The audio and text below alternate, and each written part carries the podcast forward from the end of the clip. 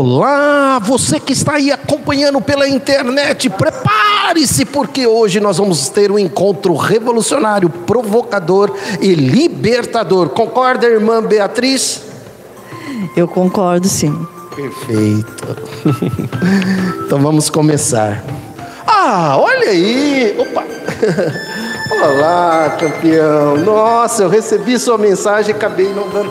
Demorou, né? Eu falei, uai, será que ele recebeu lá? Olá, sejam bem-vindos.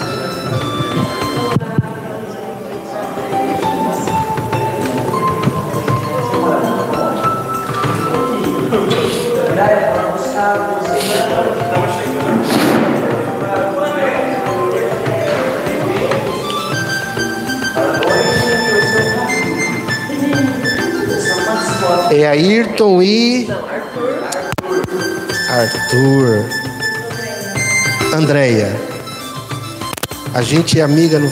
somos amigos no Face. Que maravilha, Andréia. De vez em quando você vê as coisas que eu ponho lá.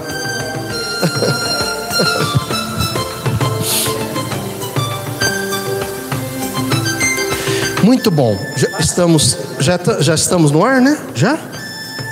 Já? Ok.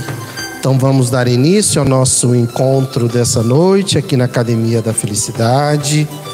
Inicialmente vamos fazer o nosso momento sintonia.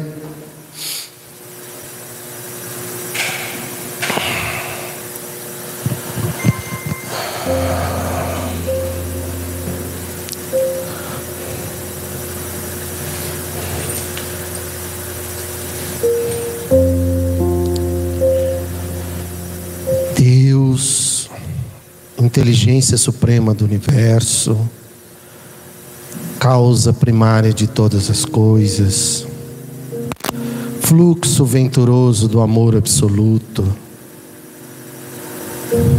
infinitamente justo e bom, provedor de tudo para todos. Jesus nosso modelo e guia para a felicidade pessoal e para a felicidade social. Bons espíritos, ministros do Onipotente, instrumentos de Deus junto a cada um de nós, amigos espirituais. Aqui estamos iniciando o nosso treinamento na Academia da Felicidade. O nosso propósito é provocar em cada um de nós princípios e valores que possam contribuir para ganharmos essa existência, sermos úteis à sociedade, fazermos a nossa parte pela justiça social e pelo bem comum. Que juntos,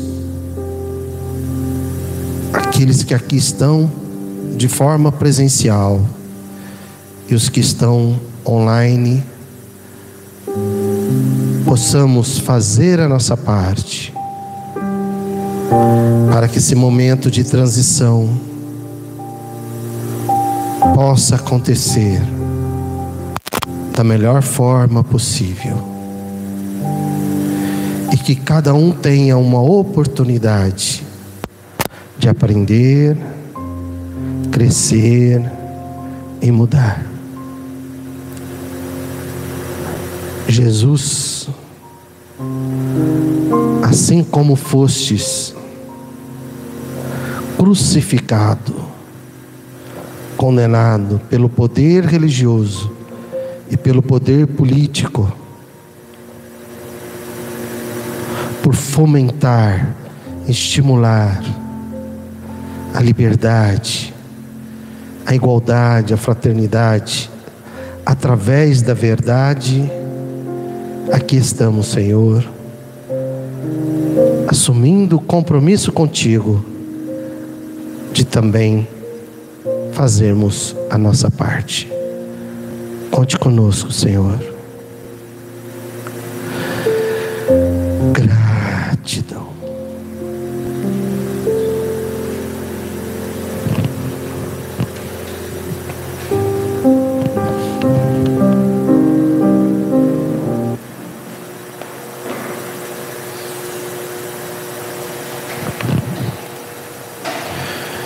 Muito bem.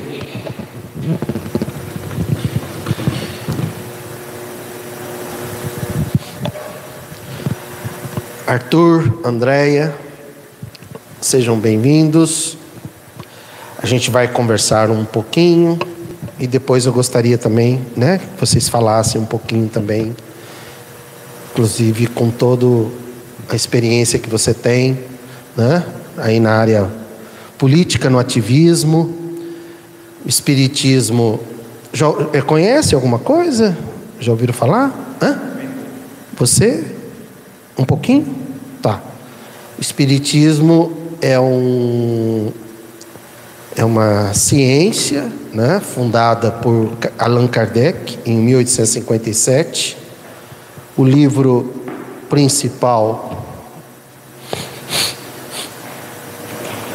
a cartilha né, que a gente chama, é o livro dos Espíritos, que são 1019 questionamentos que Kardec fez aos espíritos. E, e desde quando o Espiritismo foi fundado, e principalmente quando veio para o Brasil, no começo do século 20, 1900 e pouco, é, aliás, ele veio um pouco antes, ele acabou tendo uma vertente mais religiosa e conservadora. Então, por uma influência muito forte dos seus líderes na época, muito ligados ao catolicismo. Enquanto isso, à medida que o tempo foi passando, algum, alguns brasileiros, é, estudando mais a fundo o livro dos Espíritos, principalmente, são 23 obras né, de Kardec, 23 livros que ele deixou. Mas tem cinco obras que a gente chama de obras fundamentais. E essa é a primeira, essa é a cartilha, né, o livro dos Espíritos. E aí descobriram, nesses estudos, a proposta de, dos Espíritos e de Kardec no sentido de transformação pessoal e transformação social. Né? E e a gente também aqui, nós, nós começamos, a gente começou a se aprofundar mais sobre isso, principalmente na transformação social, a partir de 2018, nas eleições de 2018. Esse centro aqui existe há 40 anos. Né? Eu e a Márcia e outras pessoas que fundamos. E eu tenho 62 anos, quer dizer, eu tinha 22 anos, né? Ela tinha 19. E e o centro, inclusive, esse grupo aqui, Grupo Espírita Orvalho de Luz, ele foi fundado por questionamentos que nós fazíamos no outro centro que a gente frequentava, né?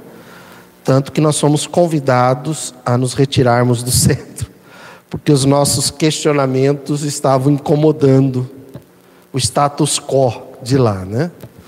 Aí a gente fundou aqui, pá, pá, pá, mas durante muito tempo a gente não teve assim uma visão é, política que Kardec propunha de transformação social. Por quê? Porque a gente teve acesso. Existem as obras, os livros psicografados, né? não sei se você já ouviu falar, Chico Xavier, Divaldo Pereira Franco.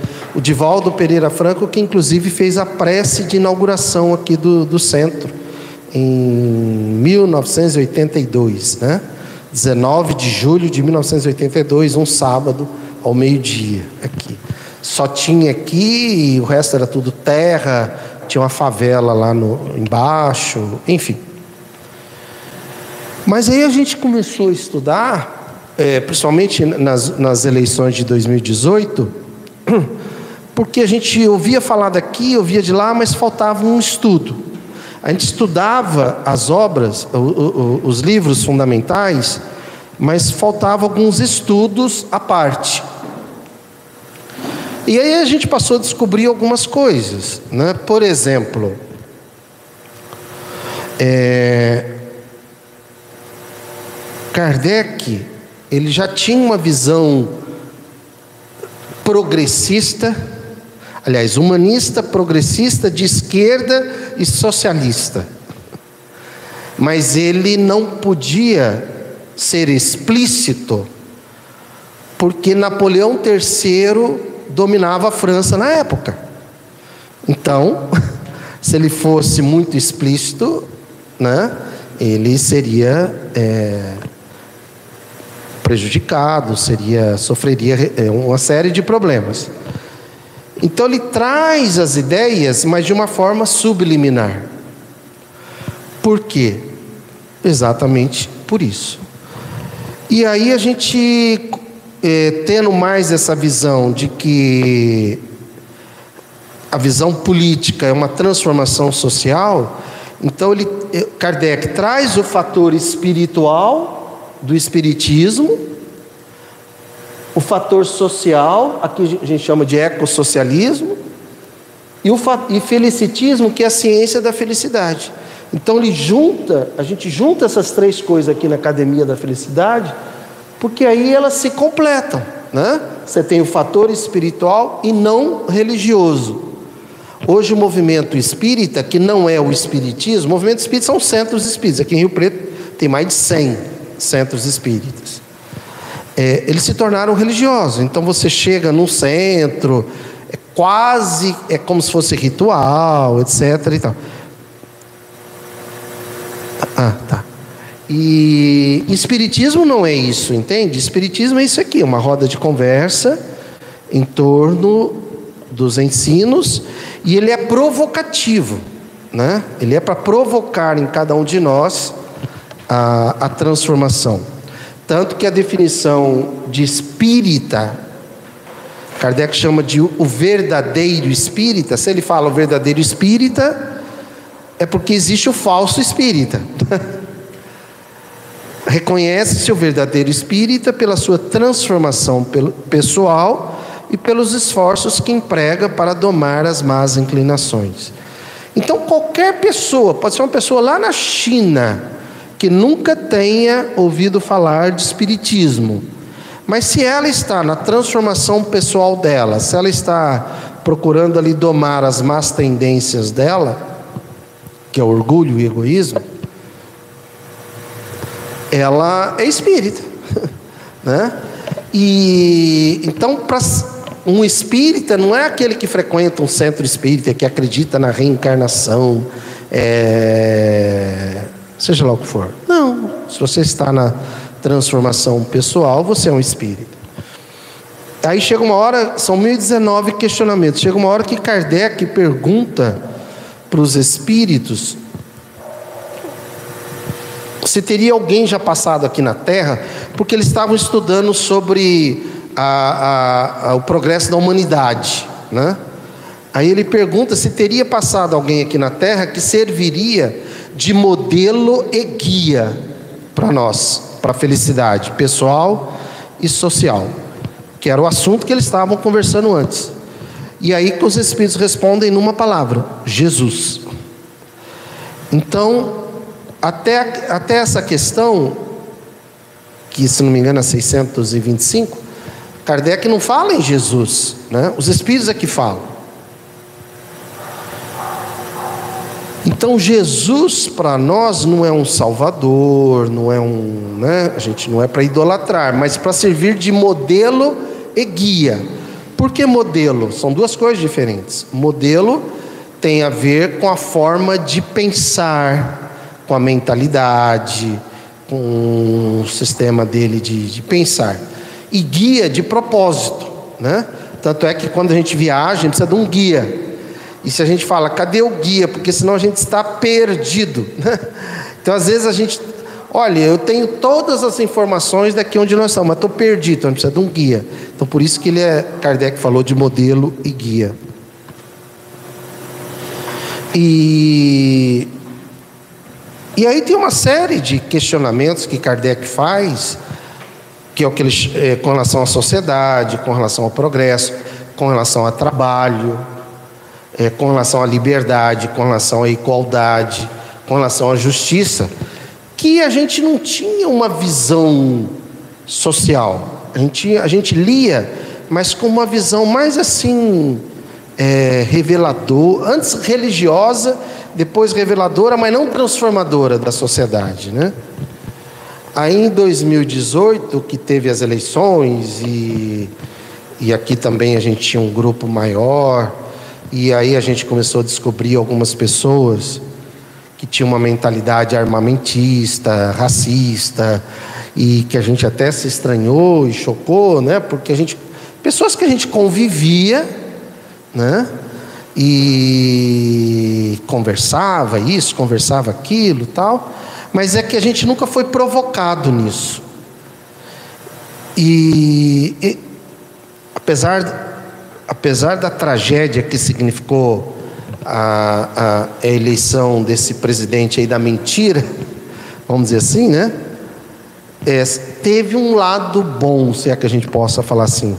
Despertou o assunto política, mostrou que algumas pessoas são adeptas de, algum, de algumas coisas que a gente não, não tem como aceitar, né? E tanto que muita gente parou de frequentar. Aí veio a pandemia, a gente ficou fechado e voltamos agora, faz alguns meses. E, e, e tem um banner ali fora que está escrito, né?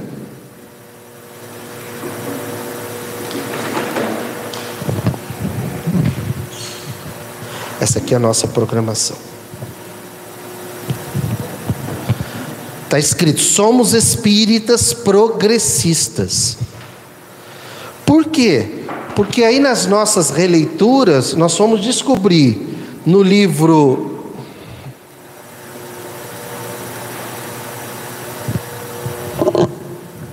tem um livro que chama-se A Gênese, os Milagres e as Predições de Kardec. No último capítulo do último livro da série de cinco livros fundamentais, Kardec faz uma revelação e uma provocação sobre esse momento que nós estamos vivendo hoje. Então a gente já tinha lido isso aqui várias vezes, né, Márcio? Mas não adianta, a gente não tinha um despertamento para isso. Aí quando você desperta, você enxerga o que você não enxergava antes, né? Igual agora eu estou sem enxergar porque eu estou sem óculos. Aí você põe o óculos Capítulo 18: São chegados os tempos, sinais dos tempos e a geração nova. Aí, resumindo, Kardec fala que chegaria esse tempo, chegou esse tempo, ele fala, eh, já não podemos falar que os tempos estão próximos, que os tempos estão chegados, e que, e que nós entraríamos num período de luta de ideias. Palavras dele. E ele disse que nós teríamos de um lado os conservadores, retrógrados e retardatários. Palavras dele. E do outro lado os progressistas, que é, dariam a contribuição para que o progresso social acontecesse e que seriam marcados por não terem nenhum tipo de preconceitos. Isso, esse livro foi escrito em 1868. Cento e quarenta anos atrás, por aí, né? É isso? Mais, né? 1868. E ele diz que os progressistas seriam, seriam identificados pela ausência de preconceitos, inclusive com relação a classe, gênero e gênero não, classe, gênero e raça. olha isso, cara. E a gente lê hoje e fala, mas como que eu não enxergava? É assim, é assim que funciona. Né? Você só enxerga uma coisa quando você está desperto para aquilo. Ou então quando você está de mente para procurar ali mesmo, né? mente aberta. Então, a partir de então, a gente já até é, é, tivemos essa ousadia, né? O Evandro e o Jorge, eles foram muito importantes nisso tudo, porque, como diz Hemingway, né? Quem é que está contigo na trincheira? Não, não, nós queremos saber quem é que vai ganhar a guerra. Não, cara, quem é que está contigo na trincheira? E o Evandro e o Jorge permaneceram na, nas trincheiras. Né? Aí vieram outras pessoas para a trincheira, inclusive uma delas é a Beatriz e algumas pessoas que estão ali. Ah, por favor. Dar as boas-vindas para o pessoal da internet. Adriana Ribeiro, de Rio Preto, boa noite. Olá, Adri. A Elide Augusto e o senhor José de Rio Preto, boa noite. A Neuza Simpson, que também está aqui em Rio Preto, boa noite, Neuza. A Paula Eduarda, que me chamou no, no WhatsApp dizendo que ela está numa outra reunião, mas está ligada na gente, mandou um abraço. E a Tida Vernucci, que entrou dizendo: Boa noite, resistentes, estamos mesmo precisados de esperança. Ah, Tida. Olá, Tida, que honra.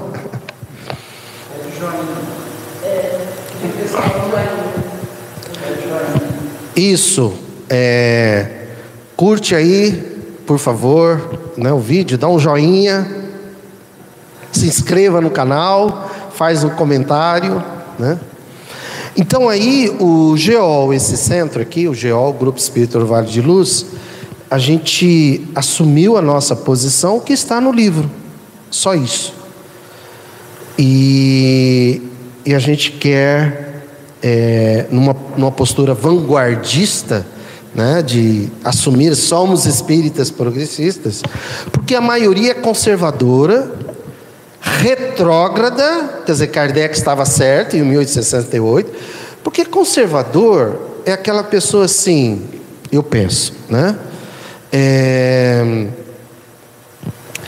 ah, é, é, como, é, que, como é que eu diria? Eu não, eu não aceito casamento, eu não aceito, eu não aceito casamento gay, mas também não tenho nada contra. Seria um conservador. Retrógrado, me ajudem. Retrógrado seria aquele eu não aceito, não concordo e acho que por aí. que é do jeito que aprendeu, ou seja, que não tenha progresso Oh, eu sei. Ao Bibo. Conservador é aquele Você que fala, quer eu sou a pessoa mais importante hoje aqui. Conservador, a, a palavra diz aquele que quer conservar. Conservar o que já tem, o, o status que aprendeu, quo. ah, porque no meu tempo é melhor, essa conversa de conservador. Ah, no meu tempo era melhor. Era melhor coisa nenhuma, era tudo muito pior, Sim. em todos os sentidos. Verdade. Então é aquele que não admite o progresso. Isso. Diferente progressista não admite a evolução, a, a mudança, o progresso, a melhoria e tudo mais. Quer que fique do jeito que acha que tem uma visão de mundo que aquela visão é este mundo perfeito. O retrógrado seria um passo atrás. O retrógrado seria aquele que já seria aquele que não aceita e, e, e é Quer. contra. Ele quer coisas que foram mudadas. Tipo, um retrógrado, um católico que não aceita a missa ser em português, por exemplo, na língua. Quer ainda a missa em latim. E creia-me, eu conheço gente, gente assim. É, mas vamos usar esse exemplo de um casal gay. Tá, o conservador é aquele que, olha, é, é, como é que você falou? Isso sempre existiu, mas também para mim é, eu não concordo, mas também, mas também não ligo. Esse é o conservador. sei, esse é um conservador é, disfarçado. né? Disfarçado. É. O retrógrado é aquele que não aceita e é contra. É, não admite nenhuma mudança retrógrado, ele quer o Isso, que era, quer- não o é. que existe hoje. E o retardatário, porque Kardec fala retrógrado e retardatário.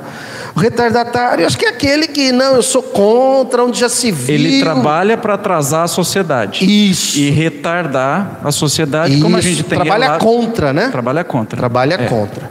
Eu vi hoje no, no, no ICL Notícias. Ah, você viu. Aquela mulher que deu uma entrevista no, no podcast, que eles comentaram lá, que ela. Ah, que tem saudade da Idade Média? Isso! É, que, que, que Idade Média foi uma coisa boa? Né? Então, isso é retardatário. Essa é um retardatário. Pior do que conservador é retrógrado, é É, e retardatário. por favor, não é retardada, por favor, não é nada disso. É retardatário, quer retardar, quer segurar o progresso. Não apenas quer ir para, para trás, quer segurar Trabalha para atrapalhar e para atrasar. isso, para caminhar para trás. É, Ela falou, não, porque é, é, esse aí, eu não quero falar o nome dele, como é que fala? O, o genocida. O genocida, ele sim sabe de tudo, não sei o que, ele vai mudar o Brasil, tal, tal. Aí o, cara, o entrevistador perguntou, mas como a senhora gostaria que fosse então a sociedade? Aí, aí mostra o nível né, de mentalidade. Ela respondeu, como era na Idade Média. Entende? Quer dizer, não dá nem para conversar. Eis um bispo reencarnado. Hã? Uma É. vez, só para lembrar, a Idade Média, para quem não sabe, é a Idade das Trevas, né, considerada na história como a Idade das Trevas, né, a idade onde nós mais a- demoramos, é, é- é- é desde 1000 até 1300, 1400. A gente mais demorou para progredir nesse período. Né? Então, é, então bom, então vamos lá. É, então, a proposta de Kardec é, é, é que o Espiritismo ele é progressista, né? Ele é progressista, ele tem lado. Então, em termos de política, ele tem lado. Ele não é conservador, ele é progressista, ele não é, não é de direita, ele é de esquerda, ele não é capitalista, ele é socialista, porque ele faz muitos questionamentos que hoje, por exemplo, na questão 717, ele pergunta lá: o que pensar do empresário que ganha, que, que, que alimenta o seu supérfluo à custa do necessário do seu funcionário? Olha isso, cara. É claro que ele não usa a palavra empresário, ele É. fala alguém que emprega. né? Isso. Então, mas essa é a pergunta. Quer dizer, isso mil, o livro foi escrito em 1857. É uma ideia socialista. Ele está questionando ali a, a, a- a diferença de classe. Uma classe que explora e uma classe que é explorada. E o Espírito respondem, vão responder por tudo isso é, e, e provocam, é um crime diante das leis divinas. Dudaí, só fazer um comentário. Hoje a gente gravou um episódio do programa Abrindo a Gaiola e a gente refletiu uma- uma- um artigo que o Kardec escreveu em 1860 e alguma coisa, né? 1865, 66. E nesse artigo, ele já dando um spoiler do programa, né? Ele diz que o espiritismo, 15 anos depois de ser Menos de 15, né? é ele fala. menos de 15 anos depois do Espiritismo ser apresentado ao mundo, é de se esperar que a população tenha melhorado. Por quê? Porque o Espiritismo vem ensinar para a gente que tudo aquilo que no- nos acontece no dia a dia tem a ver com as nossas escolhas do passado. Então, as nossas provas do dia a dia são consequência dos nossos atos do passado. E mais, o Espiritismo vem mostrar para a gente que nós somos os artífices nosso, da nossa felicidade. Então, a gente é responsável pela nossa felicidade. Em função disso, ele chega à conclusão de que deveria melhorar a nossa forma de ser. Se eu sou responsável por aquilo que está me acontecendo, e se eu sou responsável pela minha felicidade, eu tendo a ser uma pessoa melhor. Né? Então Sim. a gente estava comentando sobre isso. Quer dizer, o planejamento do Espiritismo era para provocar a melhoria das pessoas e não tornar as pessoas conservadoras, como a gente vê hoje, dentro do Espiritismo, aqui no Brasil. Dentro do movimento espírita. É, e aí tem que separar Espiritismo de pessoas. Porque o problema são as pessoas, Tá não ali é o Espiritismo. o- a- a- o- esse artigo, eu vou te mandar o link. É um programa que a gente faz, gravado, é, enfim. Ele, ele é liberado acho que na, amanhã, né? Amanhã. Aí o Evandro capta lá o link. E aí eu vou te mandar o link. é, são 28 minutos de programa. Um estudo que Kardec faz sobre as aristocracias o poder dos melhores. Aí ele fala desde a aristocracia é, de liderança, patriarcal, de dinheiro, de herança, nome. Aí ele fala que chega uma hora que a massa cresce de tal forma que não dava mais para dominar pelo que eles tinham. Aí, eles, aí vem a aristocracia militar, né, que contrata os mercenários. Aí chega uma hora, olha isso, Kardec dizendo, que aí, aí o povo lá, ele não usa esse termo oprimido, ele fala a classe submetida. Ele usa a palavra classe. 1800, eu fico perguntando, será que ele teve? Porque você acho que vai saber melhor do que eu. Marx, ele lançou o Manifesto Comunista, foi em 1840 e pouco, não foi? Foi por aí, não foi? Eu fico perguntando, né? Entende? Quer dizer, e os, os avós dele. Do,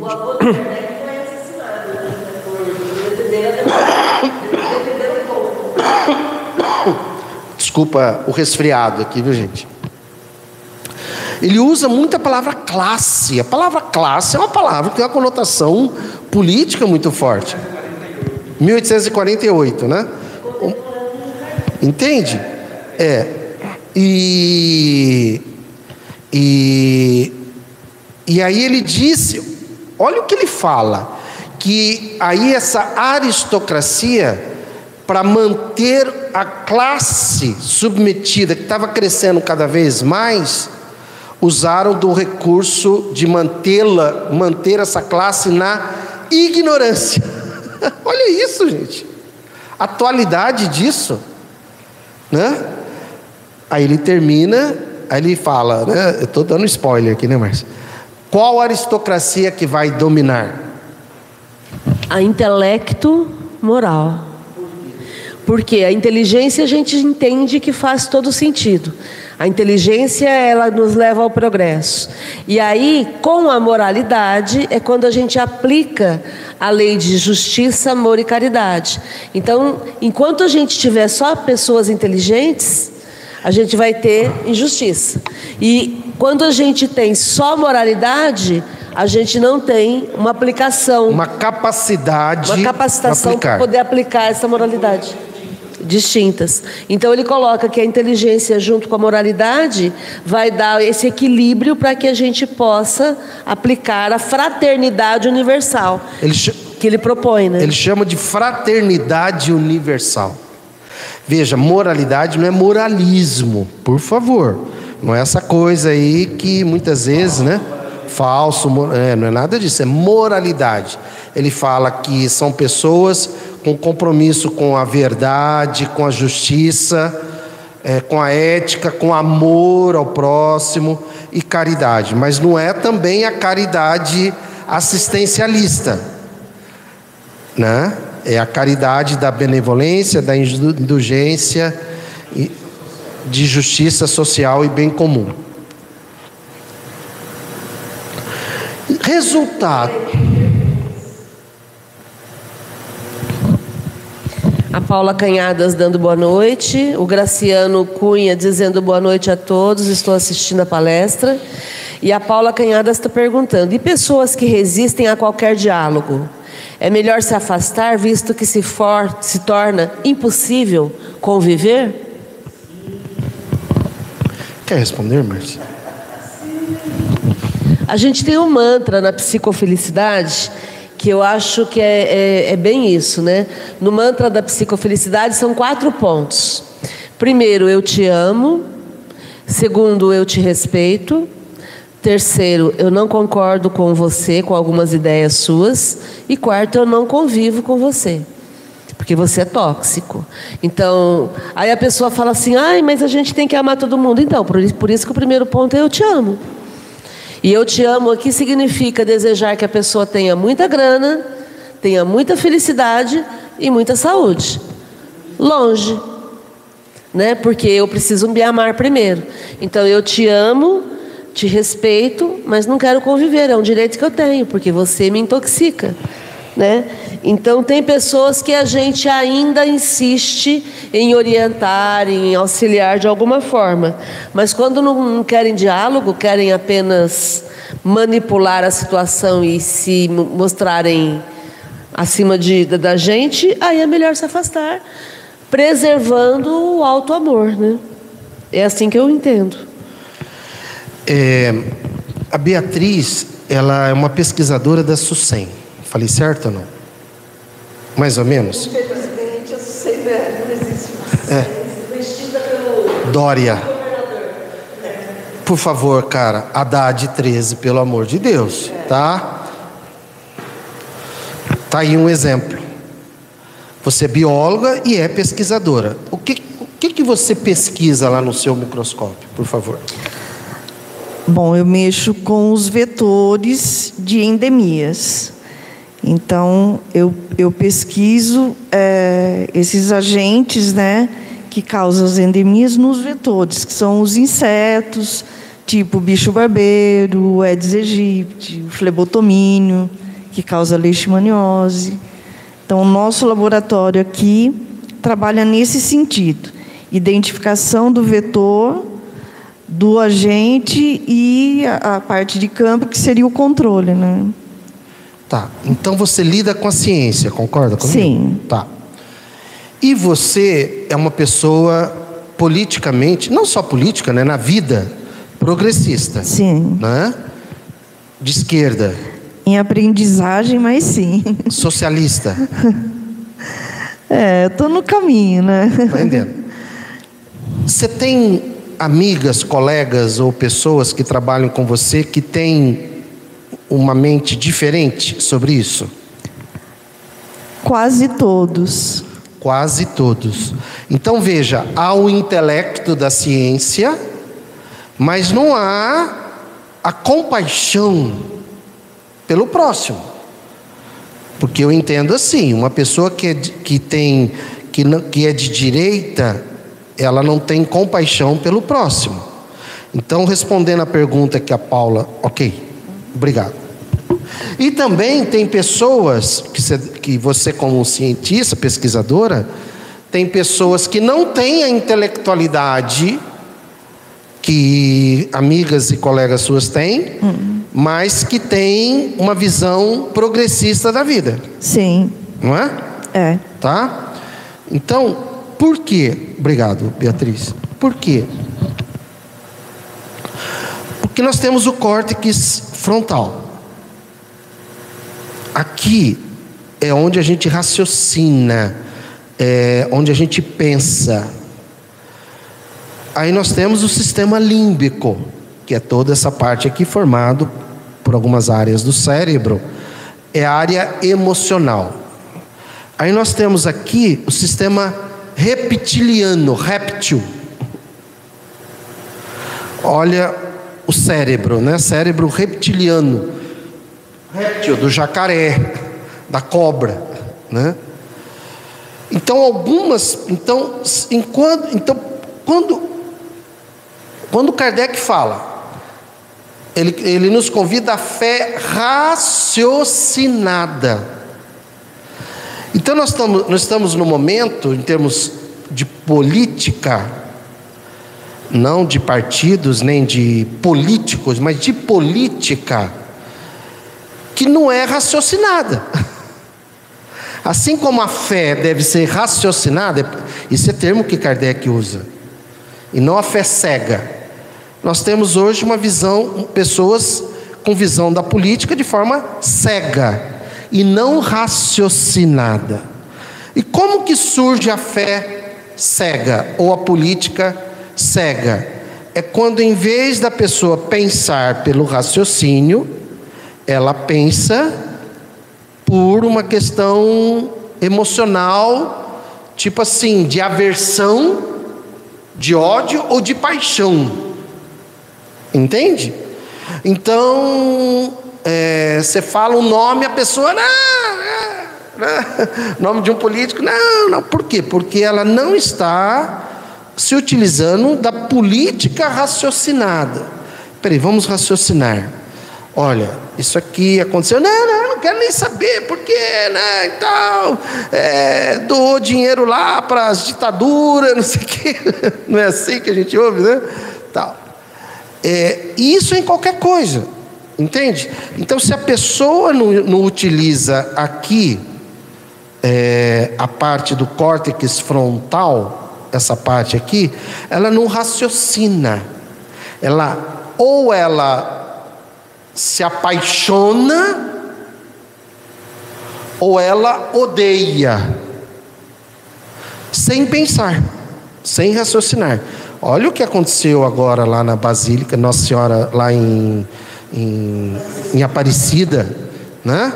Então, pessoa. E essas pessoas, elas estavam escondidas. Por quê? Porque eram pessoas que não tinham espaço para elas. Por exemplo, se a gente estava, é, enquanto a gente estava raciocinando na área espiritual, na área religiosa, na área política, elas estavam cegas. Mas a gente não discutia sobre isso. Não era discussão nossa aqui. Concorda? Né? A gente, nós desper... a gente tinha uma noção disso, mas nós despertamos para eu, por exemplo, eu e a Márcia, a gente despertou para essa consciência política é, antes de ser partidária e antes de ser político, consciência política, depois de 2018, né? Depois de 2018. Sabe, Arthur, que aqui no GEOL nós criamos em 2015, Márcia, movimento Vem para a Câmara. Foi na época que surgiu Vem Pra Rua? 2015, 2014, por ali? 2013? 2013? É, porque tem um, um, questionamento de Kardec, é, é, é isso que fala. hoje, cada frase que a gente lê, a mente assim, amplia cada vez mais, né? Acho que é na 932, Kardec está lá discutindo um assunto com os espíritos. Aí ele pergunta para os por que às vezes se tem a impressão que o mal se sobrepõe ao bem? E os espíritos respondem, porque estes, os maus com U, os maus se sobrepõem aos bons. Aí os espíritos respondem, porque estes, os bons, são tímidos, e os maus são ousados. Quando estes, os bons, quiserem, preponderarão. Naquele dia, isso aí mexeu tanto comigo que a gente já tinha uma consciência, quer dizer, estava começando assim, mas não tinha uma, uma consciência ampla, né? Puxa, olha a Câmara Municipal. Nós criamos aqui dentro o movimento Vem para a Câmara. Gente chegou a frequentar algumas sessões, tal, parará, descobrimos lá muitas coisas, né? até que fomos ameaçados por alguns vereadores. E eu não vou falar o nome aqui, porque você com certeza conhece, depois a gente fala. A Márcia foi ameaçada, saiu até no Diário da Região na época. É, por quê? Porque nós vimos as falcatruas lá dentro que aconteceu. E a gente aprendeu a questionar. Mas na época ainda, nosso ídolo era o Marco Rilo, naquela época. E, e, a gente não, eu nem conhecia Marco Rilo. Né? Nós fomos, aí já tinha algum gente se reuniu. Puxa, o Rilo, o fulano, o fulano, olha como eles questionam. E aí a gente começava a observar uma certa coerência. Entende? Quer dizer, não era aquela coisa assim. É, é, é, é, pessoal, não, pensando no bem comum, pensando no bem comum. E Então, quer dizer, ali foi uma sementinha, mas depois ela foi. Aí veio pandemia, não sei o que e tal, para Enfim. Então, o Espiritismo hoje eu, a gente entende como sendo assim: ele começa na questão número um. E quando a gente fala médiums, é, isso foi em 1854, 1855, Kardec teve contato com mais, com cerca de mil médiums, né? E naquela época, né, 1855. E ele só passou a acreditar porque ele mandava as mesmas perguntas para médiums diferentes e obtinha as mesmas respostas. Né? Então, isso que intrigou ele. Falou: peraí, deve ter alguma verdade em torno disso. É, ele era. Ele era um professor, né, muito respeitado e tudo mais que aliás Pestalozzi já era uma escola progressista, né? Quando ele, quando, quando Kardec tinha 18 anos, ele nasceu em 1803, né? 4, 1804, né? 1804, com 10, 1814, com 8, 1822, né? Em 1822, com 18 anos, ele frequentava Pestalozzi, ele era aluno lá de Pestalozzi, quando Pestalozzi saía para fazer palestras, ele era destacado para dirigir a, a escola. Né? Então, o Espiritismo não é isso aí que se vê. Não é. Porque o movimento hoje, aqui em Rio Preto, inclusive, é um movimento muito conservador, muito religioso, muito assistencialista e mas isso não é espiritismo, isso é útil, isso é bom, né? Tem muita gente passando fome, precisamos fazer essa parte e tudo mais, óbvio. Mas espiritismo é muito mais do que isso, é uma mudança de mentalidade. E ele começa desconstruindo na questão número um, porque ele gera um, uma consciência espiritual. Então, na questão número um, quando Kardec pergunta para os espíritos que é Deus, ele estava ali questionando aquele Deus que as religiões criaram. Né? E ele queria saber o que, que, que é verdade nisso. Então ele perguntou para os espíritos, os espíritos falaram: não, Deus não é quem é Deus, é o que é Deus. Inteligência suprema do universo, causa primária de todas as coisas. Então o espiritismo ele começa desconstruindo algumas coisas que na religião eram tida, tidas como verdades, né? Alguns mitos, algumas coisas assim, e, e ele vai à medida que o tempo vai passando, as, os questionamentos, e ele vai construindo uma consciência política. Haja vista que a última, uh, o último capítulo das obras fundamentais é sobre os espíritas progressistas, né? onde a gente tem essa, é, essa consciência no dia de hoje. Bom. A Paula dizendo que, eh, a partir dessa pergunta que ela fez, vou ter que mudar de dentista. Risos. Então, mas espera aí, Paulo, ele é um bom profissional, dentisticamente falando. É, entende? Continua lá. Se ele é um bom profissional, continua lá, né? E você decide.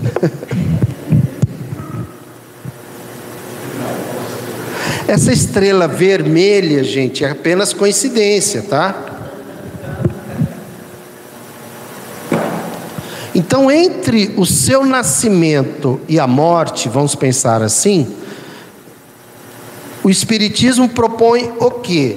Que se tem uma coisa que é certa que vai acontecer, o raciocínio é, vem desde a filosofia. Porque se a gente buscar lá Epicuro, 400 anos antes de Cristo, depois os estoicos, né? É, Marco Aurélio, Epíteto, Sêneca, é, até mesmo, só, aliás, Sócrates, Platão e Fénelon, Kardec nominaliza eles como sendo um dos espíritos, vários espíritos que auxiliaram ele na fundação do Espiritismo. E, e Platão, nós temos aí o, a República, né? Então, quer dizer, todos eles participando desse momento aí, e aquilo que a Márcia falou agora há pouco, que Kardec acreditava que, que se menos de 15 anos já muita coisa mudou, então, puxa, daqui 100 anos nós vamos ter espíritas progressistas espalhados pelo mundo todo, fazendo a grande transformação, e não aconteceu. Não aconteceu porque o movimento espírita desviou, né? É, desviou, partiu para um lado religioso, e hoje os espíritas sabem muito menos de Kardec, quase nada de Kardec. Quer dizer, olha o que aconteceu. E agora nós estamos trabalhando para resgatar isso aí. Então, a, a primeira certeza que nós temos é que nós vamos morrer. Certo, Arthur? Você vai morrer, cara. Sabia disso? É uma certeza, né? O teu corpo vai morrer, né? Isso é uma certeza. A gente chama isso de VVM. Você vai morrer. Ok. E aí tem a filosofia materialista e a filosofia espiritualista. Kardec toma o cuidado de já dizer qual o caminho que a gente estaria trilhando, né? Filosofia espiritualista. Ah, eu acredito que morreu, acabou. Ok, seja feliz com as suas escolhas. Nós aqui acreditamos, está aqui a nossa amiga, né? a dona Justiça, é, que um segundo após a morte do corpo, você continua vivendo em espírito. Isso foi o que os espíritos responderam para Kardec. Né? Ora, se a gente morre e continua como espírito, a gente já era espírito aqui entre o nascimento e a morte do corpo. Se a gente é espírito, aí começa o espiritismo, né? Se a gente, é, se somos espíritos, quais leis interferem, influenciam no espírito? Então, por isso que Kardec chama espiritismo é a ciência que trata da natureza.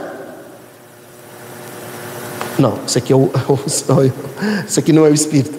Da natureza, origem e destino dos espíritos. Natureza por quê?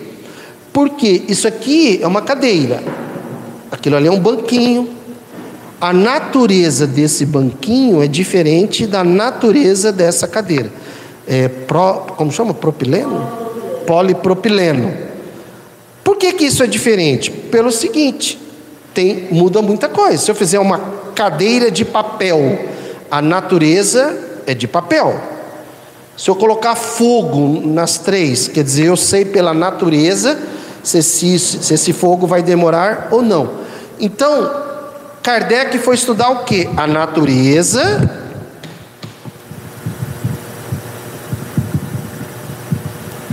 Origem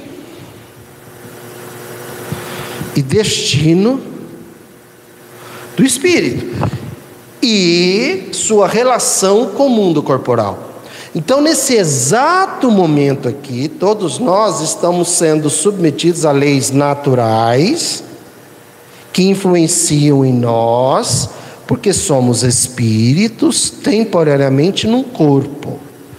Significa o que? Se eu manter a minha mente em sintonia com essas leis naturais, a minha, o meu estágio entre o nascimento e a morte, eu tenho mais possibilidade de gerar felicidade, que é o destino dos espíritos.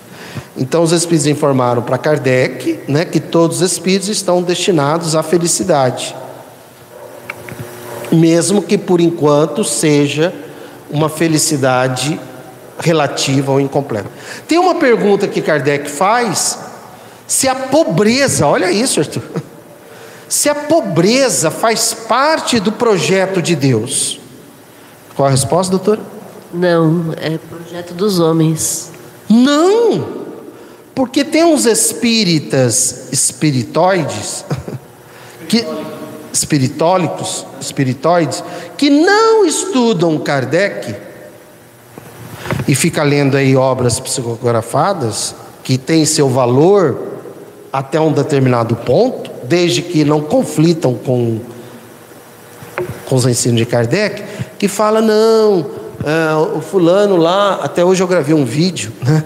Nós chegamos lá na clínica e alguém tinha dormido ali, né? Tinha, tinha, tinha um, um, um papelão assim no chão, bem característico assim de alguém que dormiu ali em cima.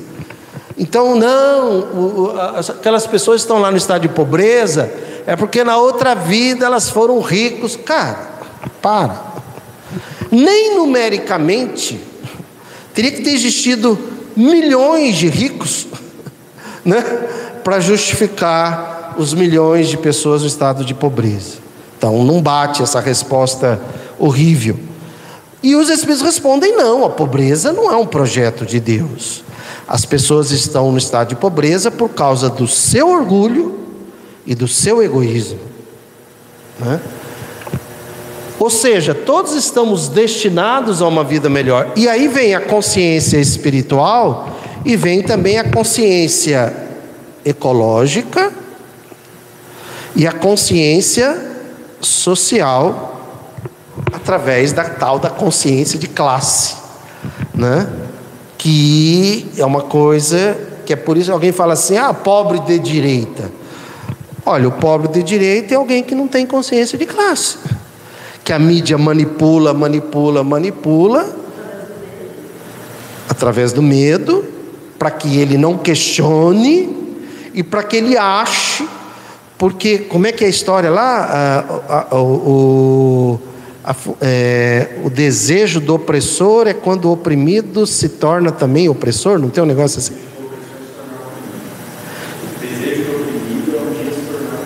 É se tornar opressor, né? Que é um. O desejo do oprimido é um dia. Não, do oprimido é um dia se tornar opressor. Se tornar opressor. Quer dizer, o sistema faz isso com ele. Tanto é que você pergunta: não, eu quero ser dono do meu negócio. Eu quero ser dono do meu negócio. Não, eu quero ser dono do meu negócio.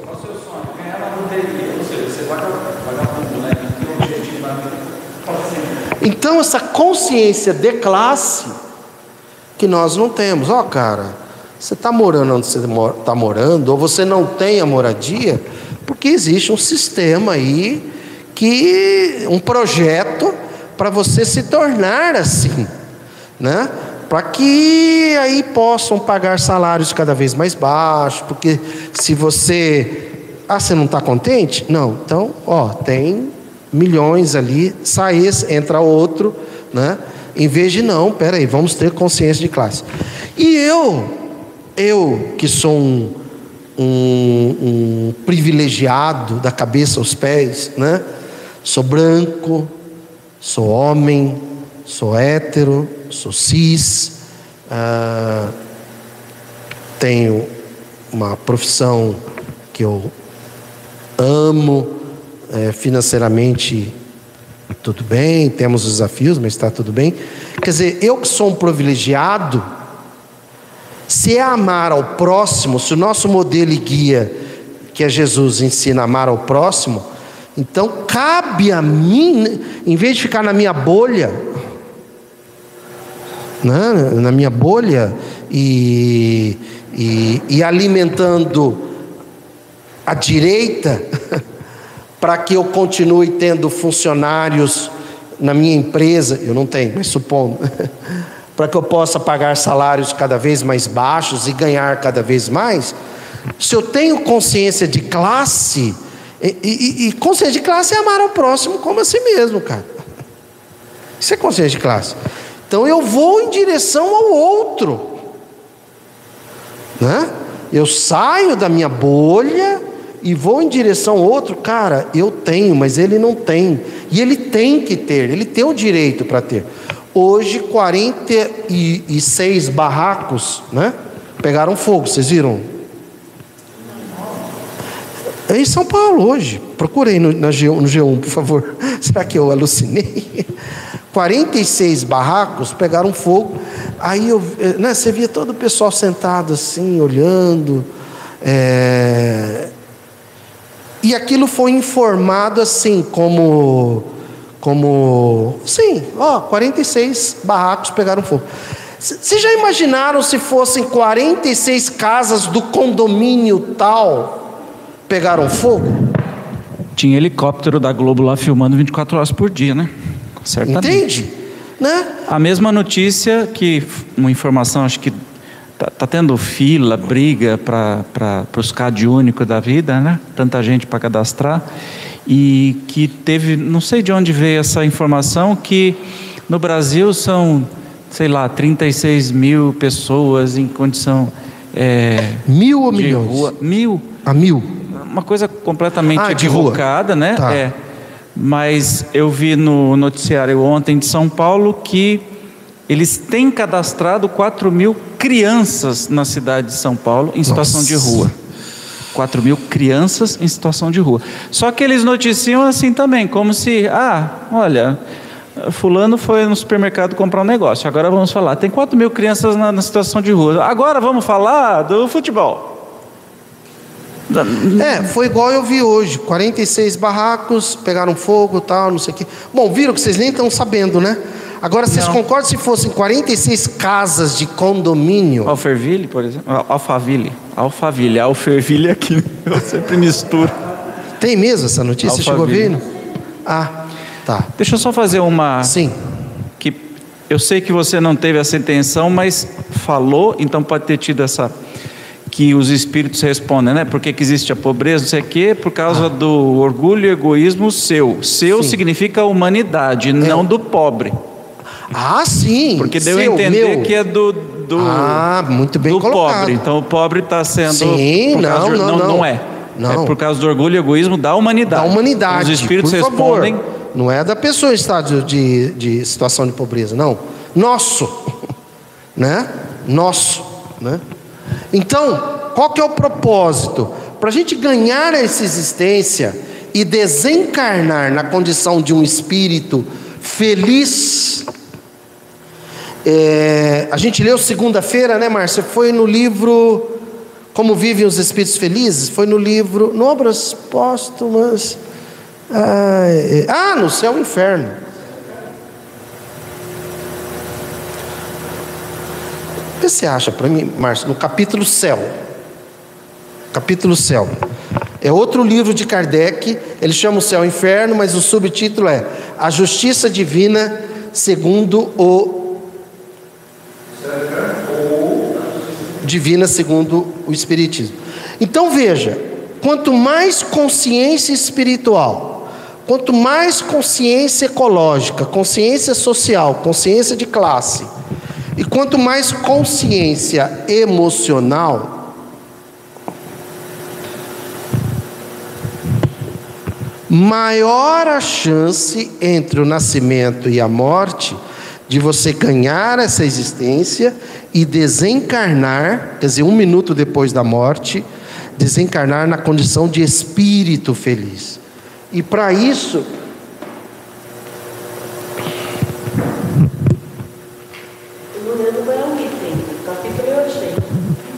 Gente, vocês não acharam 46 mortos aí? Não, não teve mortos. Ah, não, não, não, 46 casas. Eu falei mortos?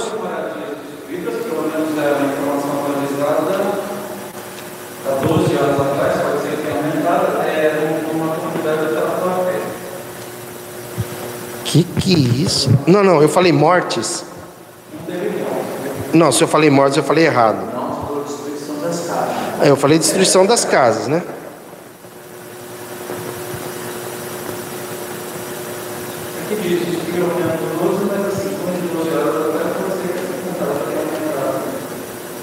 Tá. Eu não estou achando. Você lembra é o? Lembro. A notícia mais fresquinha que até nesse momento é de um racismo, é de um ato de homofobia. Entre, teve um debate entre Eduardo Leite, candidato a governador, com o viu?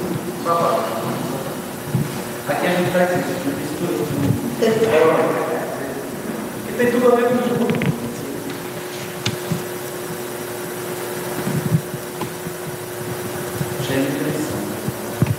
Olha isso aqui.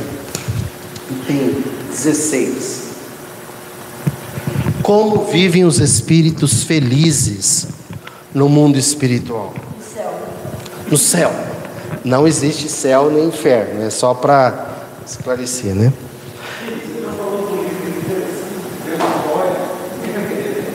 A felicidade não é pessoal. Se a possuíssemos somente nós mesmos, sem poder reparti-la com outrem, quer dizer, a felicidade só existe como felicidade social. Kardec fala várias vezes sobre isso, né?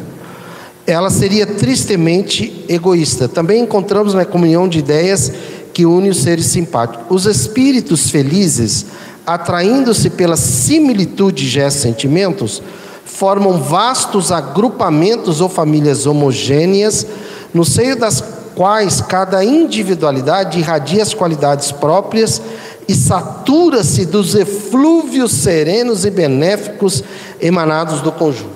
Agora, Kardec vai fazer uma descrição que me lembra aquela revoada assim de pássaros, sabe que vai para um lado, depois vai para o outro, depois vai para o outro. Né? Os membros deste, está falando dos espíritos felizes, ora se dispersam para se darem a sua missão, se a sua missão, ora se reúnem em dado ponto do espaço, espaço com letra maiúscula, a fim de se prestarem contas do trabalho realizado. Se prestar, ninguém está cobrando. Ninguém está cobrando. No mundo espiritual, no mundo espiritual, o espírita é aquele um que Hã? Educação. Então, para você que, né, qualquer coisa fala comunismo, anarquismo. No mundo espiritual, o que existe é o anarquismo. Anarquismo, pejorativamente, é confusão, né? Anarquia, não. Anarquia quer dizer sem hierarquia. No mundo espiritual, você não tem chefe. Você não tem submissão, você não tem. É, é, Deus. É, é você vai cuidar do seu, da sua evolução, do seu progresso espiritual. Então a anarquia, que é a ausência de hierarquia, já existe no mundo espiritual. Olha aqui o que nós estamos vendo. Os membros desse hora se dispersam para se darem a sua missão, se dedicarem Ora se reúnem em dado ponto do espaço a fim de se prestar, a fim de ser, a fim de ser, né? E aí, Márcia, como é que foi lá? Conta, quer dizer, não é assim, né? não é assim conversando, né? É muito mais ah, empolgante, livre das limitações do corpo e da palavra, mas trocando informações entre nós e não, né, um chefe dizendo, e aí? Que que você, você, não, você não fez sua parte? Você está pensando o quê? Que você, eu vou tirar o título de felicidade, de espírito feliz. Quer dizer, não existe isso. É uma conquista interna, conquista espiritual. E olha que interessante ele diz aqui: a fim de se prestarem contas do trabalho realizado, ora se congregam em torno de um espírito mais elevado para receber instruções e conselhos. Olha, gente, né? Imagina um espírito mais elevado para receberem instrução e conselho. Não é para ser cobrado, ser mandado. Né? É, não, não é nada disso, né? E aí vai, sabe? É, é, é, muito bonito tudo isso. Só que tudo isso só acontece se durante a, o seu estágio, não é passagem, eu não gosto do termo passagem, porque dá a ideia assim, né? Passou, né? Não, é um estágio. Nós estamos aqui num estágio. Se você desenvolver a sua consciência espiritual e não é religiosa, a sua consciência ecológica, porque você entender que a natureza é uma manifestação da inteligência suprema, materialização da inteligência suprema, consciência social, quando você olhar para o outro, quer dizer, o seu amar ao próximo, ele se expande, vai em direção ao outro, e você se mobiliza para algo. Ah, eu dei uma cesta básica. Legal, bacana, tal, que maravilha. Ele está precisando, vai lá, vai lá. Agora é muito mais do que isso. Né? Nós vimos o, o jornalista Valdo Cruz, né, Márcio? Da Globo News chocado, ele, ele se diz espírita. Até eu vou pegar o vídeo que nós gravamos, a gente vai pôr. É, não era para sentir-se chocado, né? Mas ele fala lá na Globo News, estúdio e até a gente gravou. Fala, olha, eu sou espírita, eu tenho vários amigos espíritas, e eu fiquei chocado quando eu comecei a descobrir agora que a gente começa a falar em progressista, conservador, esquerda, direita, eles reacionários. E aí eu conversei com ele e falei assim: escuta, mas vocês não vão distribuir cesta básica, não vão distribuir pão lá, leite aqui. É, mas. Né? Então quer dizer, aquela pessoa que tem, que tem a ideia de uma, um assistencialismo, uma caridade material, onde ele precisa do pobre para ele se sentir assim, né? Cara, mas nós vamos emancipá-lo. Não, mas e aí, como é que eu vou fazer? Cara, você não está aqui para isso. Você está aqui para provocar a emancipação de todo mundo. Ouro daí. É, aí a gente vai entrar numa situação que é assim: quantas vezes a gente vê isso acontecendo? A pessoa fala, ah, isso aqui é uma vozinha que a gente ajuda já há 30 anos, e essa aqui é a filha da vozinha que a gente ajuda também, e essa aqui é a neta da vozinha que a gente ajuda também. E aí todos, é, todas elas, né, três gerações sendo assistidas aqui. Aí a gente fica, aí a gente fica pensando, gente, onde que isso é bonito? Será que a pessoa não percebe que ela falhou? Porque está mantendo, mantendo o pessoal é, é, dessa forma, sem promover a libertação dessas pessoas. Então, esse é um ponto que eu queria comentar. Um outro ponto que eu quero comentar é o fato de que, agora que a gente está tendo essa visão ampliada do que o Kardec escreveu, e vendo hoje, por exemplo, quando ele propõe essa questão da fraternidade humana, da gente melhorar o nosso lado fraterno, aí fica a pergunta: tá, legal, então eu vou ser uma pessoa mais justa, mais fraterna. Ah, mas eu vou ter que mexer no meu bolso? Ah, mas todo mundo vai poder ter direitos iguais a mim? Ah, não, mas aí eu não quero. Então, para quê? Para que estudar Kardec? Para que ser espírita? Eu canso de falar isso em palestra. Se você não está disposto a fazer a transformação necessária, vai fazer qualquer outra coisa menos ser espírita. Entende? Vai, vai fazer outras coisas. Porque se for para ser espírita e seguir Kardec, aí a gente vai ter que fazer do jeito correto. Tanto que hoje nós estávamos discutindo isso. Nós chegamos ao cúmulo de dizer eu sou espírita kardecista, que é uma redundância. Eu dizer espírita já era algo importante, já era algo suficiente. Já estava, já estava, estava dito, né? Porque se foi o Kardec que escreveu o espiritismo, se eu sou espírita, então é, é isso. Eu sigo Kardec. Mas tem pessoas que não leem Kardec e que fazem espiritismo para para rede social, sabe? Não querem mexer a fundo. É, tem uma turma da auto, de autoajuda, né? Tem uma turma espírita que caça like aí. Autoajuda, né? Que adora ficar postando só frasezinhas bonitinhas, só para ficar bem. Quer dizer, eu não tenho nada a ver com a vida do outro, por favor. Eu digo o seguinte: Espiritismo é muito mais do que isso. É uma proposta revolucionária de transformação pessoal e social. E o, Evandro tocou num assunto muito importante, vou aproveitar e soltar aqui, né? A gente solta e sai correndo. É, essa história de ESD, ESD, ESD, ESD, estudo sistematizado da doutrina espírita. Cara, vou te falar uma coisa: se isso tem no seu centro espírita, Corre. Sai correndo. Corre e vai estudar o livro Isso é uma Espírito. tragédia. Tá? Isso é uma tragédia. Isso não é espiritismo. Espiritismo é um grupo de pessoas com as obras de Kardec, vamos ler e conversar. Porque essa história de que você lê um trechinho, aí tem um trecho da obra do Chico, um trecho da obra do Divaldo, um trecho da obra não sei o quê. Isso tudo é para desviar a origem, a natureza, a, a, a alma do Espiritismo, que é Allan Kardec, cara. Então o Evandro falou muito certo. Se isso tem no seu centro espírita, questione e se eles não aceitarem, sai. Vai estudar por conta. Entende? Não perca tempo. Por quê? As a gente sabe muito pouco ainda sobre o que Kardec nos deu, né, Márcia? Cada dia a gente pega um trecho que a gente já leu, acho que três, quatro, cinco vezes. Eu só quero fazer um comentário. Como o Joel tem 40 anos, a gente já estudou essas apostilas. A gente já estudou as, as primeiras apostilas quando surgiram.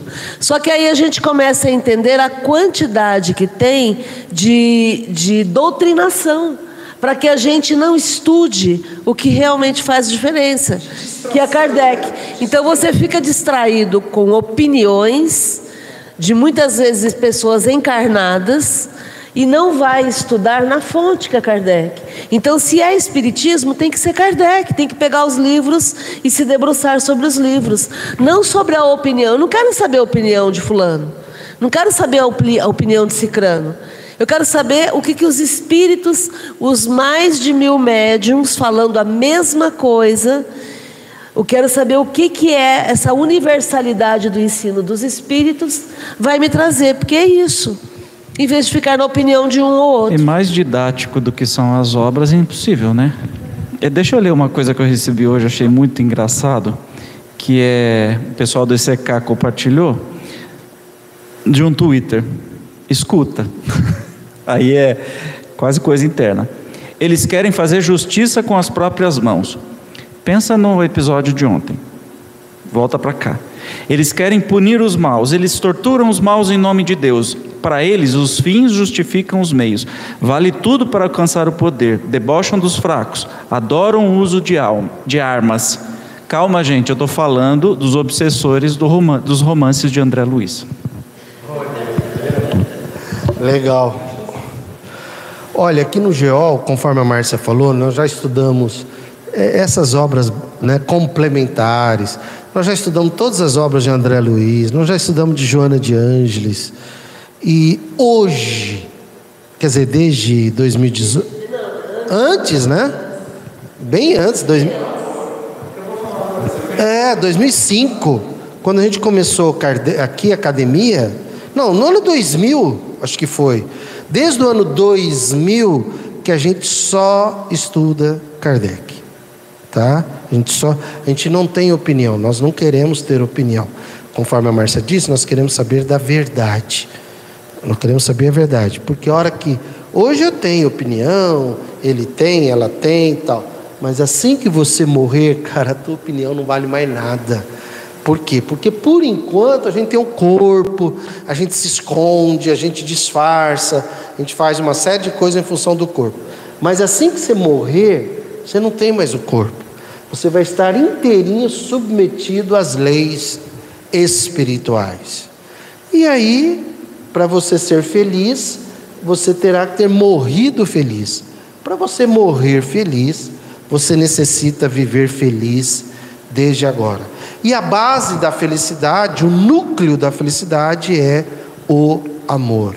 O amor é a emoção que gera a sensação chamada felicidade. Quando você pratica o alto amor, sem se culpar, sem se cobrar, isso é felicitismo. Sem se cobrar, sem se culpar, você está ali gerando felicidade para você. Mas como diz Kardec, a felicidade pessoal seria muito triste. Então aí você vai, é isso que ele fala, né, Márcia? Veja, não é opinião. Está aqui, ó. Entretanto, a felicidade não é pessoal. Se a possuíssemos somente nós mesmos, sem poder reparti-la com outrem, ela seria tristemente egoísta. Então, quando você pratica o amar ao próximo, aí você expande a sua felicidade. E ela faz sentido quando começa o que? Vamos resolver as questões materiais. Por isso, o materialismo histórico lá, né? Que alguns falam assim: ah, Marx era materialista. Não é que ele era materialista. Ele, ele propõe um, uma solução para a questão material. O assunto dele não era espiritual. Kardec já amplia, ele traz né, o assunto não detalhado, né, naquele sentido, mas ele amplia e traz para a questão também espiritual e não apenas material. E aí na questão 922, 920, é, os, quando os espíritos estão, quando Kardec está questionando os espíritos sobre felicidade, o espírito chega a dizer o seguinte: olha, a gente, é, isso em 1857, lá na Europa, muito frio. Pensar que uma pessoa vai querer ser feliz se ela não tem onde morar, não tem o que comer e, e, e, e não tem como se proteger do frio, é complicado, né? É, passando fome, é fome, moradia e frio, ele fala, né? Fome, moradia e frio. Quer dizer, enquanto nós não resolvermos essas questões materiais, e aí vem a proposta social é, aí vem renda mínima, vem uma série de coisas, mas digo assim, a proposta socialista, né, de da gente é, é, todos, tudo, tudo assim, não é igual, igualitário.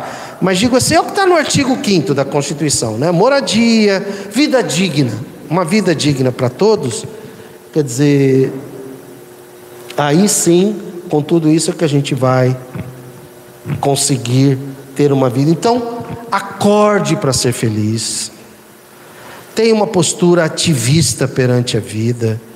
É, Manifeste-se, posicione-se, saia da omissão, saia dessa indiferença, é, porque você vai perder a existência. Kardec diz que nesse período agora, os que estão morrendo com a mentalidade, mentalidade conservadora estão sendo exilados da terra. Não é castigo, é a lei da afinidade. Quer dizer, nesse momento, quem morre com a mentalidade conservadora ou retrógrada ou retardatária vai para um outro planeta onde você vai viver e conviver com pessoas que semelhantes à sua. É muito legal ter um, um genocida, quer dizer, legal, não foi isso que eu quis dizer é muito fácil para um genocida viver. É, não é fácil. É, é, eu não estou encontrando o um termo. É, é, é, cômodo. cômodo. É cômodo um genocida, um presidente genocida, viver no meio de pessoas progressistas. Agora eu quero ver um genocida morando no planeta no meio de pessoas genocidas. Vai chegar uma hora que um vai falar: gente, não está dando certo isso aí. Alguém vai ter que mudar essa história toda, né? Enquanto isso, os progressistas vão continuar aqui na terra, que é uma fala de Jesus lá nas bem-aventuranças, quando ele diz que as, aqueles que tiverem fome e sede de justiça, os misericordiosos, os pacíficos, não passivos, os pacíficos, é, herdarão a terra. Né? Então, estudo. Não, a terra, a terra, com T maiúsculo, planeta Terra. Você vai participar aqui desse momento do reinado de Deus aqui na terra. Perguntas, vamos lá, comentários, chega, falei demais. Beatriz, o que, que, você achou de tudo isso que você ouviu aí? Fala alguma coisa. É. Ele me pergunta, né? Olha, eu acho, é, eu vou falar por mim, né? É, eu comecei a ter essa visão sobre política, sobre todas essas coisas muito recentemente. você porque a minha família não é nem um pouco politizada. E você falando algumas coisas aí, eu me lembrei na, na última eleição, né, 2018, que eu comecei a postar algumas coisas na, no, no Facebook, né, relativo à política. E eu ouvi de, de parentes, assim, tias né, mais, mais idosas, me aconselhando assim: olha, não é bom você ficar postando isso. É, cuidado. É, é, podem, alguém pode fazer alguma coisa contra você, né? Então, é, eu tenho aprendido muito nesse sentido, sabe? Tanto é que você, você vê as coisas que eu posto. Essa semana mesmo, eu joguei um, uma, uma postagem no WhatsApp. Porque assim, se eu contar, eu devo ter umas quatro pessoas no WhatsApp que pensam como eu, que vão votar no, no Lula, que vão votar no Haddad, que pensam nessas questões sociais. As outras pessoas não. E aí eu falei assim, não, mas hoje eu, vou, eu quero provocar, eu quero confusão, né? E eu peguei, é, e aí eu peguei e postei. Só uma pessoa, é, mas assim, não veio me questionar, veio e falou assim: olha, espero que a nossa amizade não acabe, mas eu não concordo com você porque o Lula é bandido. Não, é. Eu falei: olha, a minha nossa amizade não vai acabar, mas o papo acabou por aqui. Porque além para, né? É, é, não tem como discutir, é. né? Você vai é a política cega, é. não é a política raciocinada. Hoje mesmo eu vi muitos vídeos, né? É, aquela questão lá de, de Aparecida. Eu vi o vídeo de novo daquele pastor que fala, lá no ICL também apareceu, né? E, e não adianta, eu posso querer mandar esse vídeo, para minha família, minha irmã, minha sobrinha, meu sobrinho, e você vê que eles visualizaram, mas se fingem de mortos. Eles, eles não assistem mesmo. Então, né, então tudo que eu estou vendo aqui, é muita coisa eu estou aprendendo em relação ao espiritismo mesmo, que eu nunca tinha estudado, eu li muito pouco, né? Então, é, eu estou aprendendo bastante, mas eu acho que eu já, eu já cresci muito nessa época que eu entrei aqui na Academia da Felicidade e que eu me dispus a prestar atenção na política, porque eu achava assim, nossa, eu odeio política. Ah, poli ah, não, eu não entendo e não quero entender, eu não gosto disso. Né? E hoje eu vejo assim que eu acho que eu perdi muito tempo da minha vida com esse pensamento minúsculo, ainda mais para mulher, né? Porque mulher tem que entender de sabão em pó, de qual é a melhor marca de óleo de soja, né? Qual é a melhor marca do arroz. Tem que saber a hora que o, o açougueiro levanta a carne, sim, você tem que saber de que parte do boi é, né? Então é isso. Eu, Legal. Né, gratidão por, por toda essa experiência né, de todos que participam aqui da, da academia, que é um aprendizado. A cada mensagem do, do WhatsApp que vem um comentário, um vídeo novo, é um aprendizado. Que bom. Arthur, fala um pouquinho de você para nós. Como que começou despertamento pela. Você tem que idade, por favor? Eu tenho 21 anos. Quando foi que começou assim, dentro de você? Peraí, política? Que negócio é esse? Que história é essa? Eu.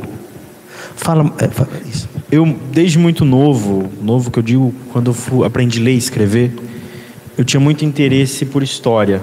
Sempre li sobre história.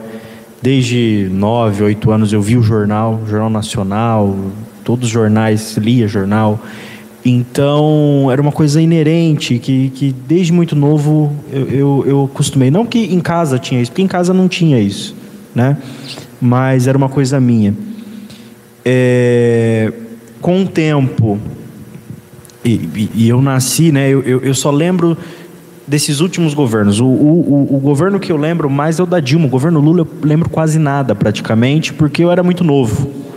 Né? Quando o, o- Lula saiu da presidência, eu tinha nove anos. É, eu nasci em 2001, ele, ele dis- disputou em 2002 e entrou em 2003, né? Então a lembrança é quase zero. E o governo Dilma, eu já lembro, mas a gente lembra muito por aquele bombardeio que a mídia fez, né? Que é o bombardeio de, de um governo horrível, de um governo incompetente, de um governo que há tudo de ruim, né? Então, é, junto veio aquele movimento de 2013 que era o, né, inicialmente era o, o- pelo passe livre, depois se juntou tudo, tudo contra tudo contra todos, contra a Copa do Mundo, contra Olimpíadas, não tinha foco, né? no- e era aquela bagunça. E naquilo, e vendo aquilo, lendo, acompanhando o que a grande mídia colocava, inicialmente eu tinha um pensamento muito antipetista. Olha só. Eu era. Você vê como que a mi... é isso que, cara. E, e- muito, porque é, o- é o pensamento hegemônico, é mais fácil, é, é cômodo você seguir o pensamento hegemônico. E Kardec chama isso hoje, que nós lemos, né, mas da arrastamento, né? Ele usa esse termo. Arrasta... A pessoa vai para um arrastamento é que é um pensamento de boiada mesmo. de boiada. né? Que você leva a massa tudo junto.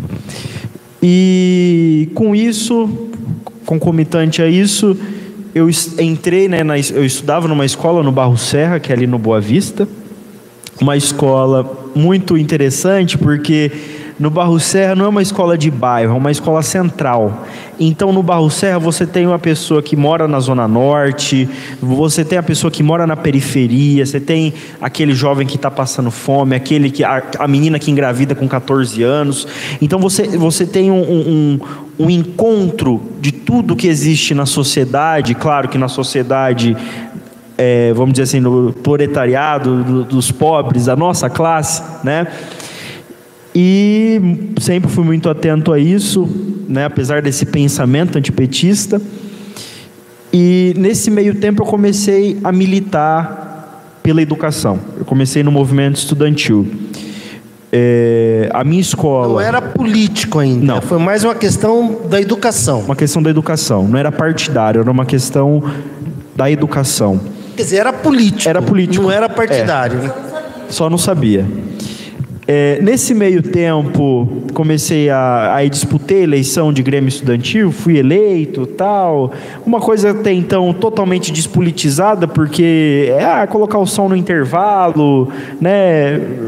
Pintar banheiro, fazer grafite e tal, muito questão da cultura, do esporte, né?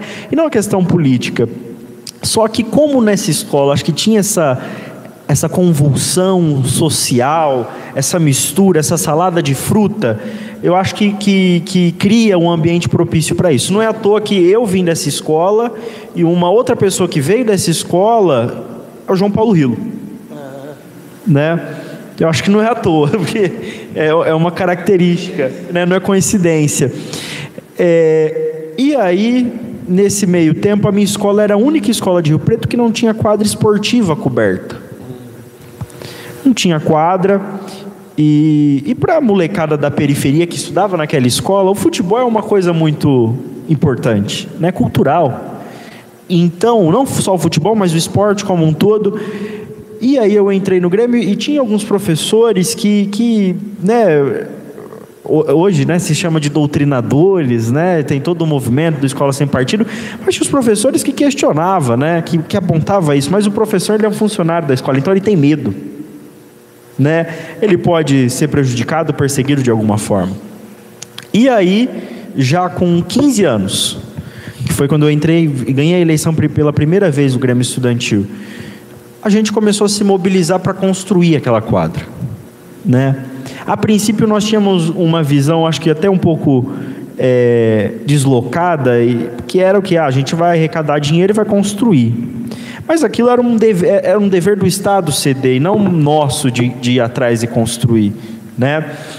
Então nós fomos atrás, tal, primeiro por esse caminho, depois vimos que não era assim, começamos. Primeiro começamos com abaixo assinado. Abaixo assinado, coletamos lá mais de mil assinaturas, levamos para dirigente de ensino, que é a maior autoridade de educação na cidade. Né? Não deu certo. Depois, e aí, isso tinha a gente criando todo um movimento de consciência coletiva. Eu acho que esse foi o nosso maior acerto lá, porque não era uma coisa tipo o Arthur tá brigando pela quadra. A gente mostrava pro pessoal que era uma coisa nossa, que todo mundo tinha que brigar junto. Aí, o segundo passo foi o quê? Paralisar a escola. A primeira vez tremia na base, porque querendo ou não, né, você está lidando com um monte de adolescente que pode aderir, pode não aderir, pode ignorar. E aí aconteceu que aderiram paralisamos a escola. É, no período da manhã nós tínhamos aproximadamente 600 estudantes, nós paralisamos a escola, a gente paralisou com 500. E fomos caminhando da escola até a diretoria de ensino. Nós alugamos um trio elétrico, colocamos na porta da diretoria de ensino, na janela que ela, da sala dela, e você imagina, né? 500 estudantes é, de, descendo a, a, Pedro Amaral, passando pela Prudente, passando pela Andaló, parando o trânsito, subindo a Avenida da Saudade e parando na diretoria de ensino. Aquilo chocou, porque até então, é, 2013 teve movimentos grandes, mas depois entrou no marasmo, teve o golpe, né? Únicas pessoas que se organizavam era a direita. Quem colocava a gente na rua era a direita, não era né, os progressistas. E aí fizemos todo um auê em cima disso, paralisamos escola, chegou um momento que não, não tinha solução paralisar mais, nós ocupamos a escola, trancamos os funcionários para um lado de fora do, de onde a gente estava e falamos, a gente só vai sair daqui quando alguém da diretoria de ensino vier negociar com a gente. E foram. Deu 15, 20 minutos que a gente. E isso é o bom da minha geração. A gente entrava ao vivo, e aí o jornal já via, né? a gente mandava vídeo. Então, não tem como esconder. Não era uma coisa que, não, abafa aí. Não, a gente jogava tudo. E aí é, criou uma, uma, uma, circunstância muito constrangedora para dirigente de ensino e estava se aproximando 2018 de eleição e o cargo de dirigente de ensino é um cargo político. Então não pode ter muito barulho. Chegou uma condição que ela me enfiou no carro, eu mais um, um colega, levou nós para Catanduva para conversar com o secretário de Educação do Estado. E ela, e ela falava né, no carro: Ó, vocês estão fazendo fazer uma coisa que eu posso perder meu emprego, mas eu vou fazer. Né? E a gente sempre tinha uma relação, apesar de, de estarmos de lados opostos, mas de muito respeito e diálogo, que eu acho que assim tem que ser feita a política. E aí, é, ela levou, a gente conversou, acertou tal. Nesse meio tempo sai o Alckmin e entra o França. E aí a chave vira, porque querendo ou não, existiu uma diferença muito grande, apesar do França ter ficado, acho que nove meses no governo, né? Que foi o prazo. É, ele é candidato a presidente, então o França, o Alckmin sai, o França entra para disputar ao governo do estado. Mas aí isso já mudou totalmente a percepção de, de educação, né? Isso nós temos que dizer, o Alckmin ele tinha uma, uma gestão voltada para a educação muito ruim, né? E o França não, já tinha uma outra perspectiva. Então virou, mudou o secretário, mudou o governo, mudou tudo. E aí conseguimos a construção da quadra. Nesse meio tempo eu fui eleito presidente da UMES, então eu deixava de olhar só para um Grêmio, a gente virava uma, uma liderança da cidade, né? Nosso grupo, e aí juntando outros estudantes de várias outras escolas. Aí nós começamos a bater na questão do transporte público. O transporte público para o estudante era, é muito caro, né? no sentido de lá atrás pagava 1,30 e a gente somava, né? Imagina, uma família que geralmente a gente vê na periferia de quatro, cinco filhos. Às vezes nós tínhamos muitos casos de que o estudante não ia estudar porque não tinha dinheiro. Porque é 1,30 uma passagem, você tem que voltar. Isso são cinco vezes na semana, quatro semanas no mês, é, oito meses, tirando as férias, no ano. Então é muito dinheiro. Né? Começamos a bater nisso, paralisamos, né? Chegou, que a grande manifestação que a gente fez nesse tema foi que a gente paralisou três escolas, né? Badibacite, o Barro Serra e o outro era o Jamil, não lembro agora o nome da outra. E juntamos todo mundo na frente da câmara, um monte de estudante e tal. E aí comecei aí. Aí nesse meio tempo conheci o PT, fui candidato em 2020, né? É, fui o candidato mais jovem, com 19 anos, em 2020, sem muita ajuda de ninguém, era só o nosso grupo, pessoal de 18, 19 anos. Nós tivemos a má sorte de disputar uma eleição na pandemia, que era uma coisa que ninguém sabia fazer. Por um lado foi, foi ruim, porque boa parte do nosso pessoal não tinha título. E aí, para tirar título na pandemia, como que fazia? Não tinha como. Então, nisso a gente perdeu muito voto.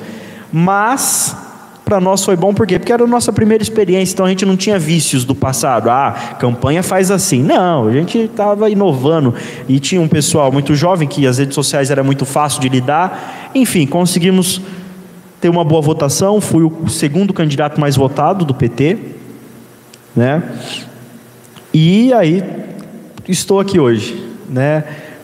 Coordenei a elaboração do programa de governo da juventude do Haddad, em São Paulo, e participei da elaboração do programa de juventude do Lula. Né? Hoje eu sou da executiva do PT aqui em Rio Preto e também sou da executiva de juventude do PT de São Paulo. Né? E a minha militância se dá aí. Começa no movimento estudantil, hoje, muito mais para além da juven... do, do movimento estudantil, mas embarcando também a questão da juventude. Nós temos um grupo bem diverso que a gente coordena aqui em Rio Preto, de estudante universitário da rede privada, da rede pública, é, estudante secundarista. E, e aí, hoje eu estou com a tarefa né, de organizar a juventude do Partido dos Trabalhadores em Rio Preto. Né?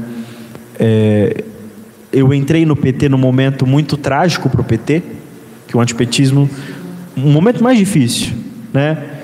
É até interessante, mas isso é da vida, é de que agora a gente, quando o Lula né, começa a aparecer em primeiro lugar, o Haddad muito bem nas pesquisas também, a gente vê muita gente chegando.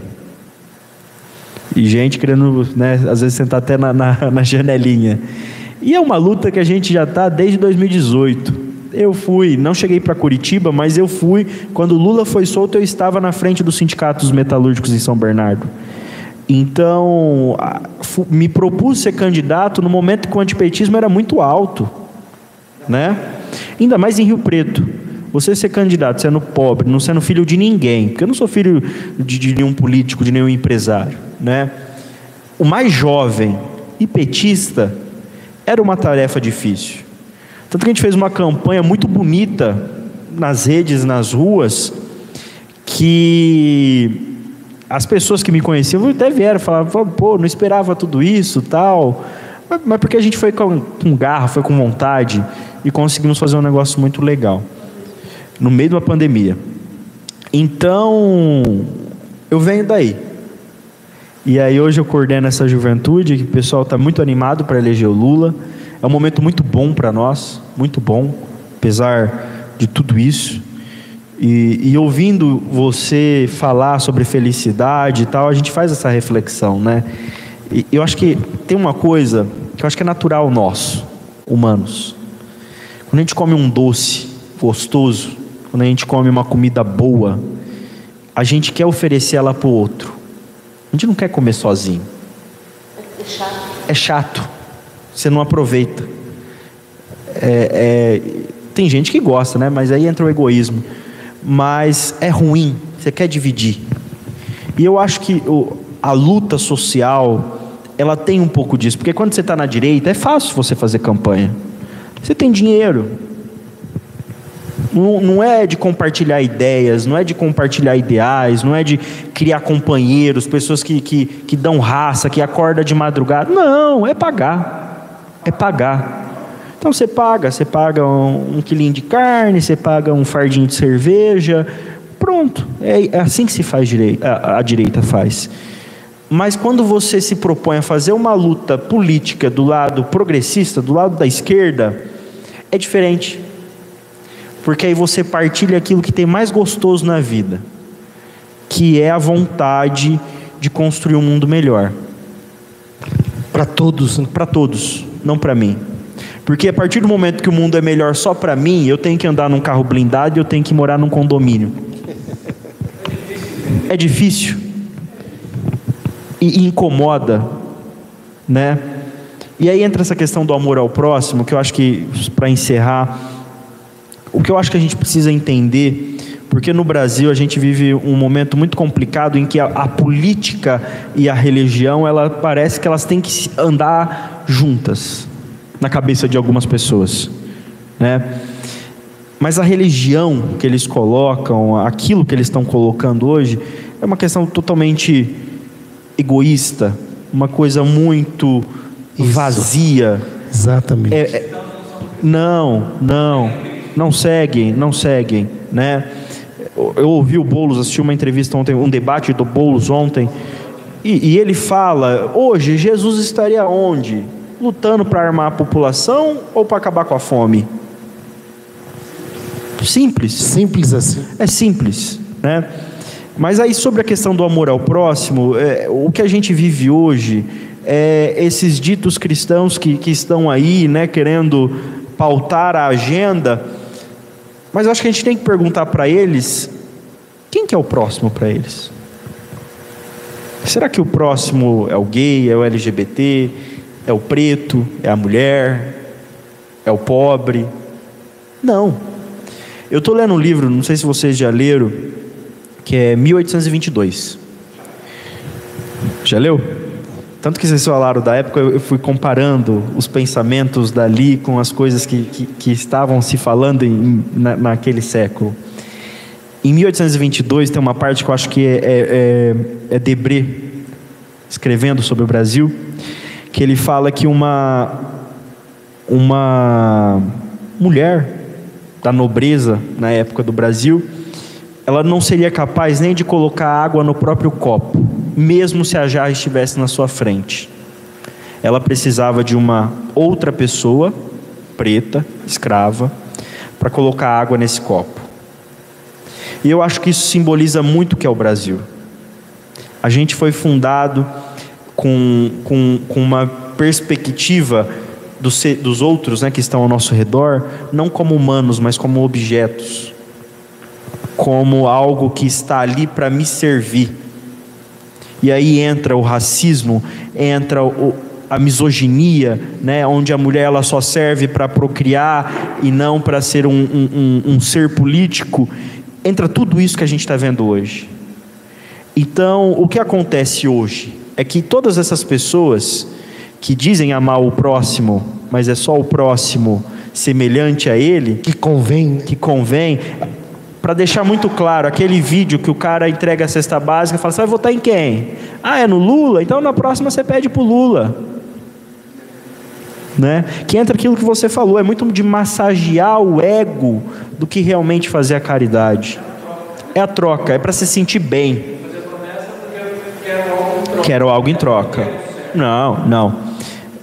É, é, capital, é capitalizar, é capitalizar a entrada no céu, né? É comprar a passagem.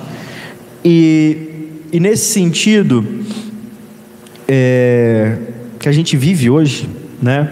Com o bolsonarismo tão em tese andando de mãos dadas com a religião, que eu acho que é isso que a gente precisa disputar, sabe? Mostrar para o nosso povo que não é isso. Né? A gente só vai ser feliz quando todo mundo tem o que comer, todo mundo poder andar na, na rua, independente do horário e insegurança, é, todo mundo respeitar a fé do outro, ao contrário do que aconteceu ontem. Né? Então eu acho que é, é, é isso. Né? Por isso que eu escolhi militar nesse partido, por isso que eu escolhi ser progressista, ser de esquerda porque eu acho que a gente tem muito ainda o que construir nesse mundo. Não é uma tarefa fácil, que eu acho que não vai ser, talvez nem na minha geração que a gente vai conseguir chegar naquilo que a gente almeja. Mas é, de tijolinho em tijolinho a gente constrói esse mundo que eu tenho muita fé que vai ser melhor. A gente. Easy, easy. Ela, viva, eu não sei bater palma, eu sei latir. É. Parabéns, campeão. Precisamos de você, precisamos de da sua energia, da sua disposição, dessa sua forma de manifestar amar ao pró, o amor ao próximo. É, cada um fazendo a sua parte, né? E, e a gente precisa de alguém na, mili, na militância partidária, né? A gente não tem essa, é, é, é, essa vocação que tem, por exemplo, você, para não só apenas estar vinculado a um partido, mas principalmente já buscando uma posição política. E eu tenho certeza que você vai ser um dos nossos vereadores. Na, na se, se, não sei se faz parte da sua, da sua seu trabalho, né, da sua missão aí, do seu desejo, porque inclusive nós aqui no GEOL queremos a partir do ano que vem criarmos o movimento Espíritas Progressistas. E uma das coisas que nós vamos fazer é, é fazer isso aqui e provocar a reflexão para a gente ter mais políticos de esquerda na Câmara Municipal. Porque nós lidamos com políticos de direita, inclusive a Márcia foi ameaçada, eu fui ameaçado. Quer dizer, ela foi confrontada assim de do cara chegar, é, um assessor de um deles lá, depois eu te falo o nome, Capataz. Né? Capataz. Mas enfim, que bom, Arthur, que bom. E e, e, e, hoje como você e hoje como você vê a cidade? Você vê Rio Preto é uma cidade burguesa, elitista. O que, você vê? Qual a sua visão hoje da nossa querida Rio Preto? Uma vez eu falei numa reunião Desculpa. Há muitos anos atrás, me convidaram para participar numa reunião, é, um, um, um escritório de advocacia aqui em Rio Preto, muito assim de elite, né? Tanto é que eu entrei lá dentro. Você entrou comigo, né, Márcio? Assim, é uma coisa impressionante, né? E eu fui uma das pessoas que fui convidado para falar. E tinha lá outras pessoas, tinha o pessoal, inclusive, da política, tinha o pessoal da polícia, inclusive, né? Porque foi numa escritório de advocacia. E eu disse assim: falou, olha, eu tenho tanta certeza. Isso deve ter sido uns cinco anos atrás, né, Márcio? Quatro anos, cinco anos atrás, mais tempo. Eu tenho tanta certeza que, pela lei do progresso, a justiça social vai acontecer e não vai acontecer se a gente ficar de braços cruzados, né? Mas um se mobiliza aqui, outro se mobiliza ali. E porque eu acredito, eu, porque eu, eu fui convidado para falar também como espírita, né? E eu falei de algumas leis espíritas, tudo. Aí eu disse assim, eu tenho tantas e tinha dois advogados assim na minha frente. Eu não vou citar o nome porque são conhecidos. Depois eu te falo quem é.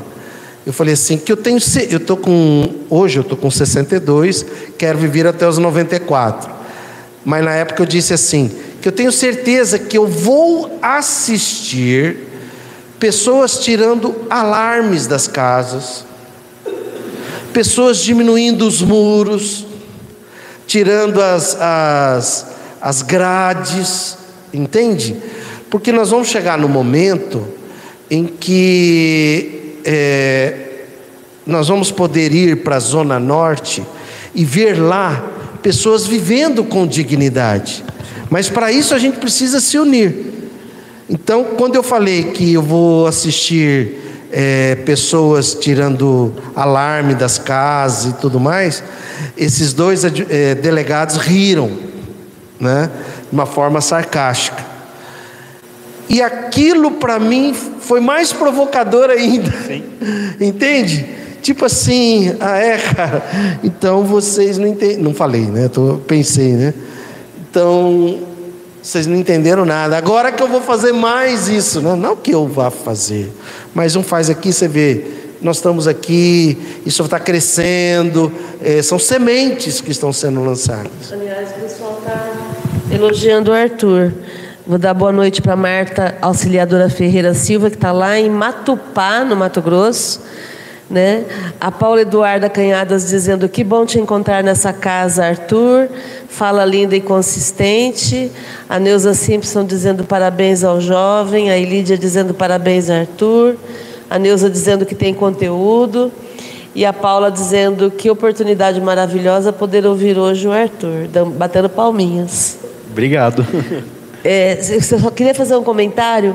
A Jamila Ribeiro diz que já passou da hora da gente aprender a limpar, a, limpar a nossa própria sujeira. Sim, sim. Né? Eu acho essa fala dela muito pertinente, né? porque com a pandemia a gente teve um choque de realidade, né? Sim. E todo mundo precisou cuidar de si mesmo, né? Arthur, como você vê Rio Preto? Existem vários Rio Pretos. Não, não é uma coisa homogênea, não é uma coisa só. O que eu estou dizendo com isso? A gente constantemente a gente entra no Uber ou vai para a Zona Norte, a gente ouve, ah, Zona Norte é uma outra cidade. Eu acho que essa é a vontade de alguns. É criar um gueto. Então para lá você tem Um apartheid. é, isso. Para lá você tem os pobres e para cá estamos nós. Né? Não nós, porque eu moro na Zona Norte também. É, eu acho que, que tem um pouco disso. E, e tem o quê? Aquilo que você colocou. É, em Rio Preto existe uma classe média que ela se vê como elite ela não compreende que financeiramente, matematicamente, não estou colocando questão social, porque você vai falar de Marx, falar disso aqui, vai falar comunista, não sei o quê, falar matematicamente. O que eles têm na conta bancária está muito mais próximo do morador do Nova Esperança, que é um bairro do Minha Casa Minha Vida, do que um grande banqueiro que não mora aqui. Ou vamos, vamos trazer para cá uma família pegar nada conta, não conheço, na verdade. Os faquines, por exemplo. O cara que tem uma lojinha lá no Rio Preto Shopping, ele está muito mais próximo de alguém do Nova Esperança do que o cara que produz caminhão e vende pelo Brasil inteiro. Em Rio Preto existe essa mentalidade.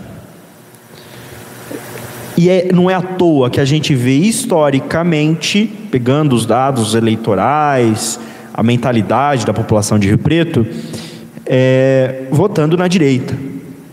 Porque eles veem a esquerda como um risco a eles. Eles acham que se o Lula for eleito, o Lula vai pegar o apartamentinho deles da MRV e vai repartir em cinco famílias. Essa é a mentalidade, né? É o fantasminha do comunismo, né? Que não sabem o que é, que não sabem o que é. Então existem essas duas de preto. Hoje eu vi uma coisa, o João Paulo postou inclusive, o Rilo. É, eu vi que o Diário fez uma matéria sobre o posicionamento político eleitoral dos vereadores, dos 17 vereadores. O único que declarou apoio ao Haddad e ao Lula foi o João Paulo. Todos os re... o resto, a maioria declarou apoio ao Tarcísio e ao Bolsonaro, e teve dois que não se, não se manifestaram, e teve outros dois que não responderam. Né? Parecia indefinido. Um, inclusive, foi, é, é, é uma, é uma dor no coração, porque ele declarou no Tarcísio só não declarou para presidente. A gente sabe quem ele vai votar. Conhecendo o histórico dele político, eu sei que ele vai votar no Lula. O outro que colocou que não vai que, que indefinido nos dois, uma vez eu encontrei numa padaria e ele falou para mim que vai votar no Lula. Mas por que, que eles não declaram isso? Covardia. Medrosos. A população, eles têm medo de perder voto. Então, se ele se posiciona aqui, talvez daqui dois anos, vão usar isso para queimar essas duas pessoas. Era dos bolsonaristas e quem vai votar no Tarcísio. Estou falando desses que não responderam, que são quatro. Mostra uma preocupação muito maior com a reeleição em 2024 do que com a democracia e com a fome hoje. Muito maior. Então não é uma política ideológica, é uma política fisiológica. Interesseira, Interesseira pessoal, egoísta.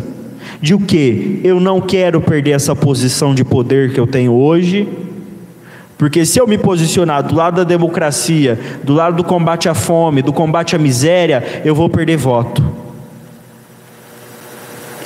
E isso mostra o quanto a nossa Câmara é despolitizada. A Câmara de Rio Preto é um cartório. O prefeito manda, eles carimbam e manda de volta. A Câmara de Rio Preto não, não é uma Câmara. Não, não, a oposição é única. De 17 cadeiras existe um opositor. E, e aí eu defendo, e, e é difícil, tem pessoas que não gostam de defender isso. E a gente tem que ser inteligente na matemática. Eu acho que tem sim que aumentar, porque o número constitucional de vereadores de Rio Preto está defasado.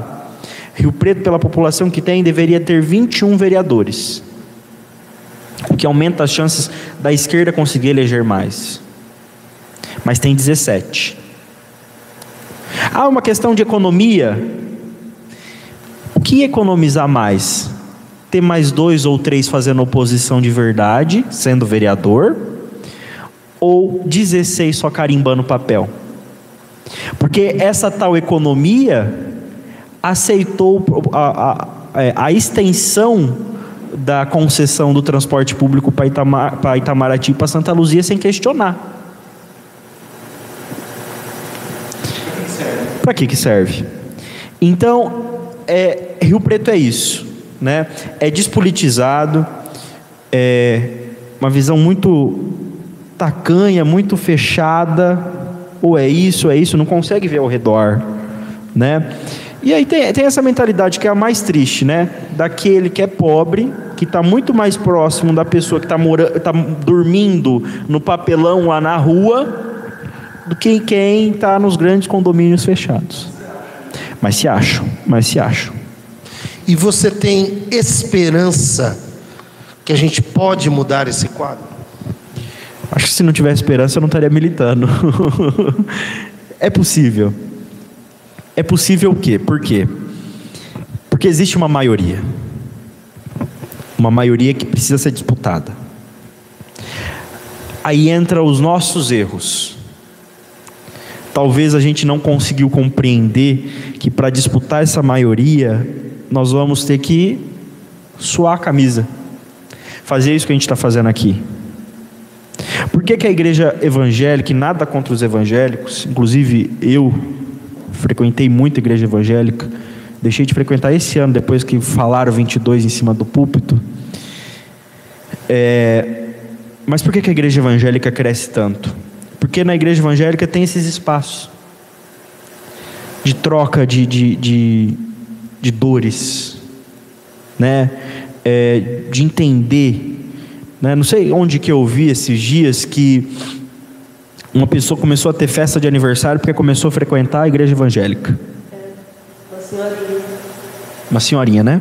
Não sei onde que eu vi. Eu ouvi alguém falando. Então, é, quando você começa a participar de um lugar que te abraça, e eles sabem fazer isso, né? que fala: Não, nós estamos aqui, estamos junto.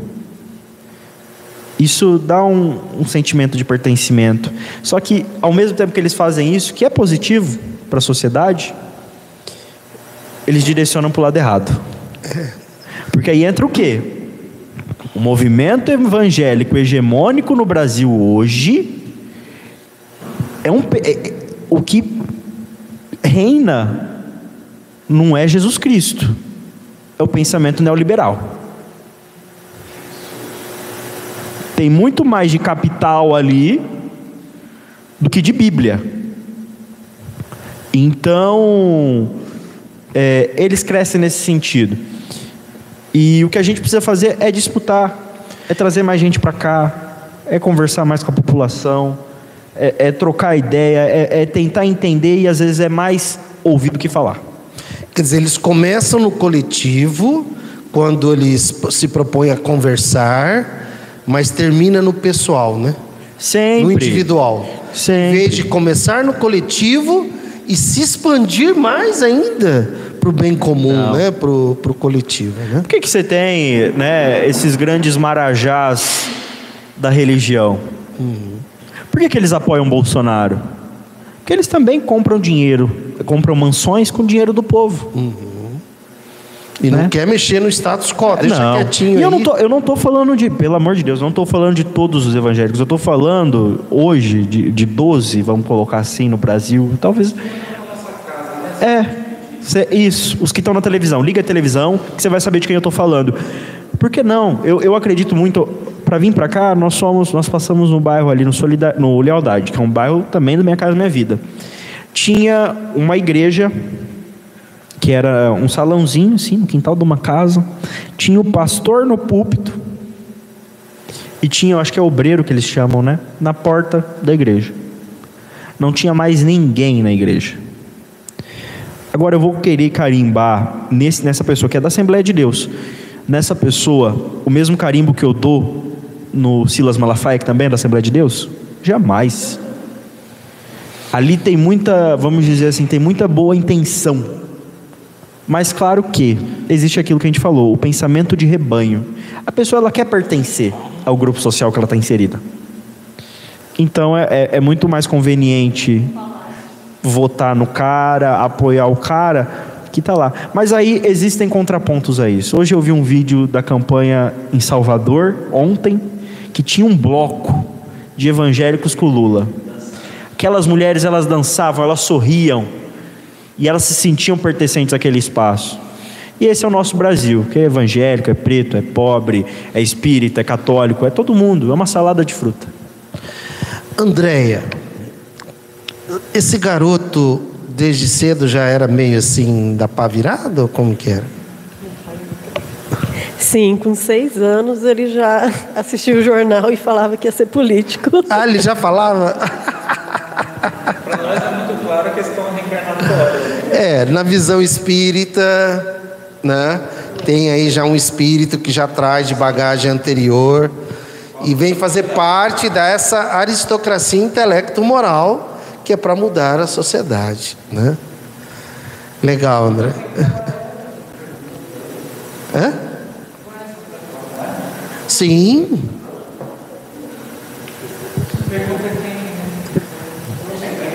Ah, sim. É, O que, que você faz? Quem te convidou? Fala um pouquinho de você aqui para nós. Eu tenho 42 anos, sou mãe do Arthur, né?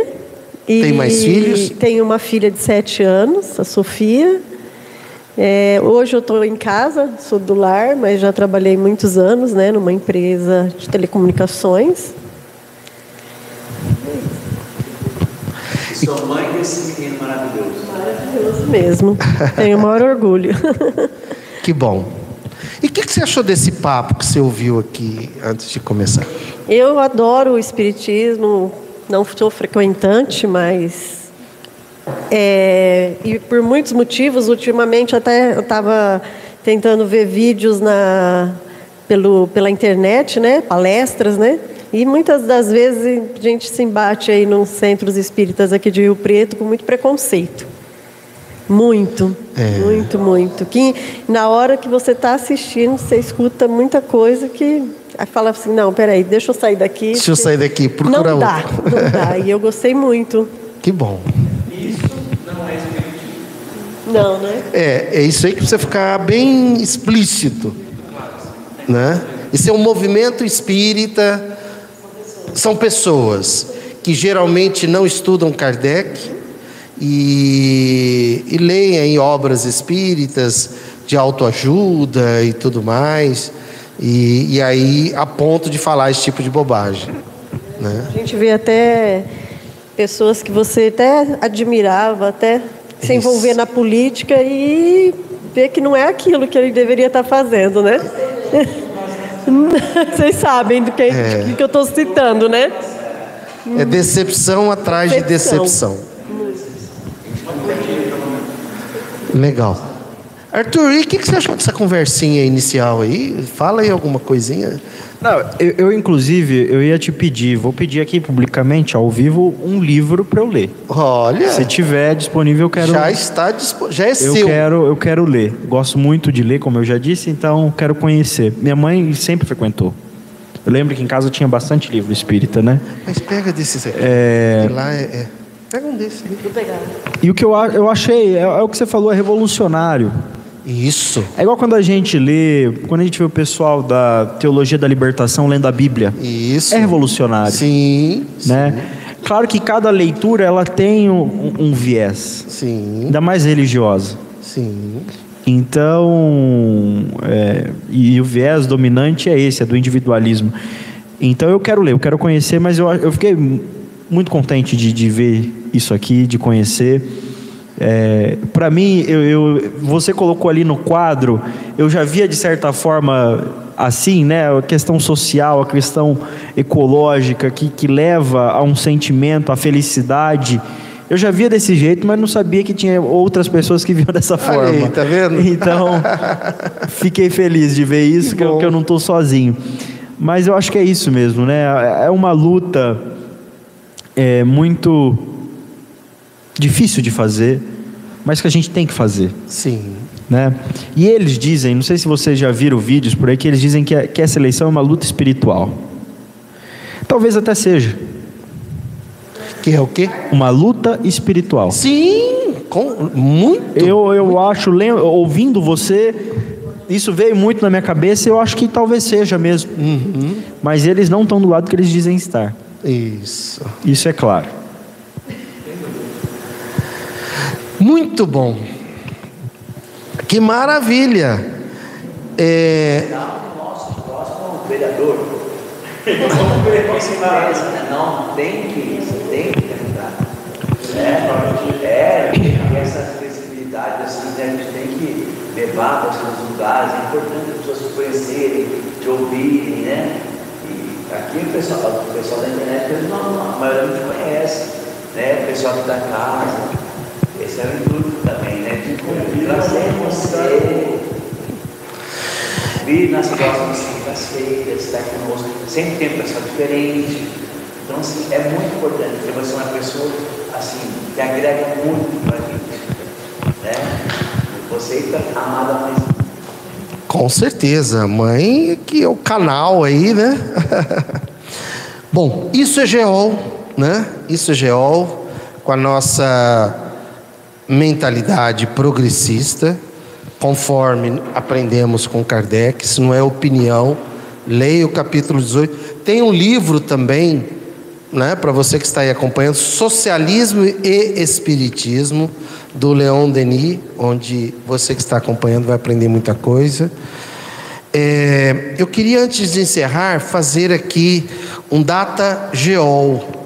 É, a sua eleição vai ser para quem? Para presidente e governador? Lula e Haddad.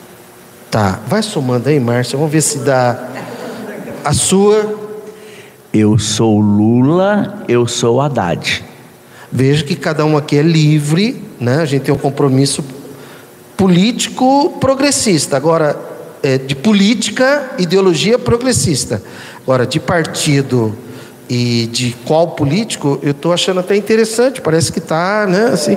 E o Bibo, o que, que você vai votar? Hein? Sou Lula e sou Haddad. Fala! Três votos, Márcia. A, a, a, sua multicantor. Lula e Haddad desde o primeiro, né? Olha, o Data Geol já deu, né? Você? Eu sou Lula e Haddad. Você está somando aí, Márcia? Somando. Lula e Haddad. Eu, Lula e Haddad. Lula e Haddad. 13. Ganharam. Deu 100% aqui no Data Geol, hein? Tem sete ainda assistindo. Pergunta quem eles são. Ah, é, isso, é verdade, olha aí, ó. Então isso é geol, só no geol para a gente fazer esse tipo de coisa, né? A maioria dos centros, tem, tem uma pessoa que falou assim, não, mas o centro que eu frequento é progressista. O dirigente lá aceitaria uma palestrante drag queen? Ah, acho que não. Ah, uma trans. Não, aí também não, né? Você está exagerando. Ué, aí é demais. Ué, ah. Aí eu perguntei para a pessoa: ali não é um espírito, princípio inteligente do universo? Ah, então, mas é que, né, você sabe como é que é, né? Então, então não é progressista, viu? É conservador, talvez retrógrado e talvez retardatário, né? Gratidão à presença de cada um de vocês. A gente costuma terminar às 10, mas hoje aqui, graças à presença da Andréia, do Arthur, a gente aprendeu muito com vocês. Gratidão para os que estão aí online nos acompanhando. Fizemos aqui um data geol, deu 100%. Você vê que interessante, cara? Isso significa alguma coisa, né? né? Significa alguma coisa, né? É, a gente acredita no fluxo venturoso do amor absoluto. Acredita? Estamos orando, viu? Nós estamos orando. Tem uma oração no Evangelho, uma prece para os espíritos endurecidos. Então nós temos orado para que eles abram a mente nesse sentido. E todo dia a gente ora para que algo aconteça para que o Lula e o Haddad aumente 1% e algo aconteça para que o, o que está na presidência e o Tarcísio desça 1%. Mas na verdade o que a gente quer é o bem para todos, inclusive para você ou para aqueles que pensam contrariamente a gente. Porque a nossa ideologia é inclusiva, como nos convida Paulo Freire, né? A nossa ideologia é o amor, ela não é excludente, ela é inclusiva. Nós queremos que a vida de todas as pessoas é, tenha uma vida digna, inclusive aqueles que ainda acreditam no, no presidente atual. Mas nós também estamos orando para que você repense esse voto e pense junto com a gente pelo bem comum, pela justiça social. Gratidão pela presença de todos vocês, que noite maravilhosa. Ah, sim, como eu estava dizendo do fluxo venturoso, quer dizer, Jorge, nós estávamos lá no, no shopping, né? De repente, tchum, né? Então, não, então, como não existe o acaso, aquilo de encontrar a, a Andréia e o Arthur, aquilo não foi por acaso, aquilo teve um propósito. Tem um missionário que está aqui, que mim, mas eu convidar as pessoas? Ele é aqui. É um espírito, com certeza, que já traz toda essa bagagem, né, André? Que com seis anos, mãe, ah, tá, você político, né? E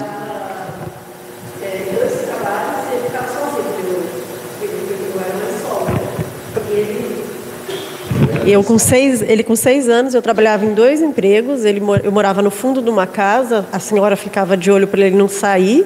E ele chegava, ele estava vendo jornal. e aí eu falava, nem eu assistia muito jornal, né? E aí ele sempre ligado na política, querendo saber, querendo estar informado. Essa bacana. Que bom, que bom, viu? Gratidão pela presença de todos vocês. Gratidão. E agora a gente vai dar os abraços de felicidade. E você que está aí, de repente alguém é do seu lado, abrace e fale para a pessoa felicidade. E dá tempo ainda, hein, gente, de virar voto, né? felicidade.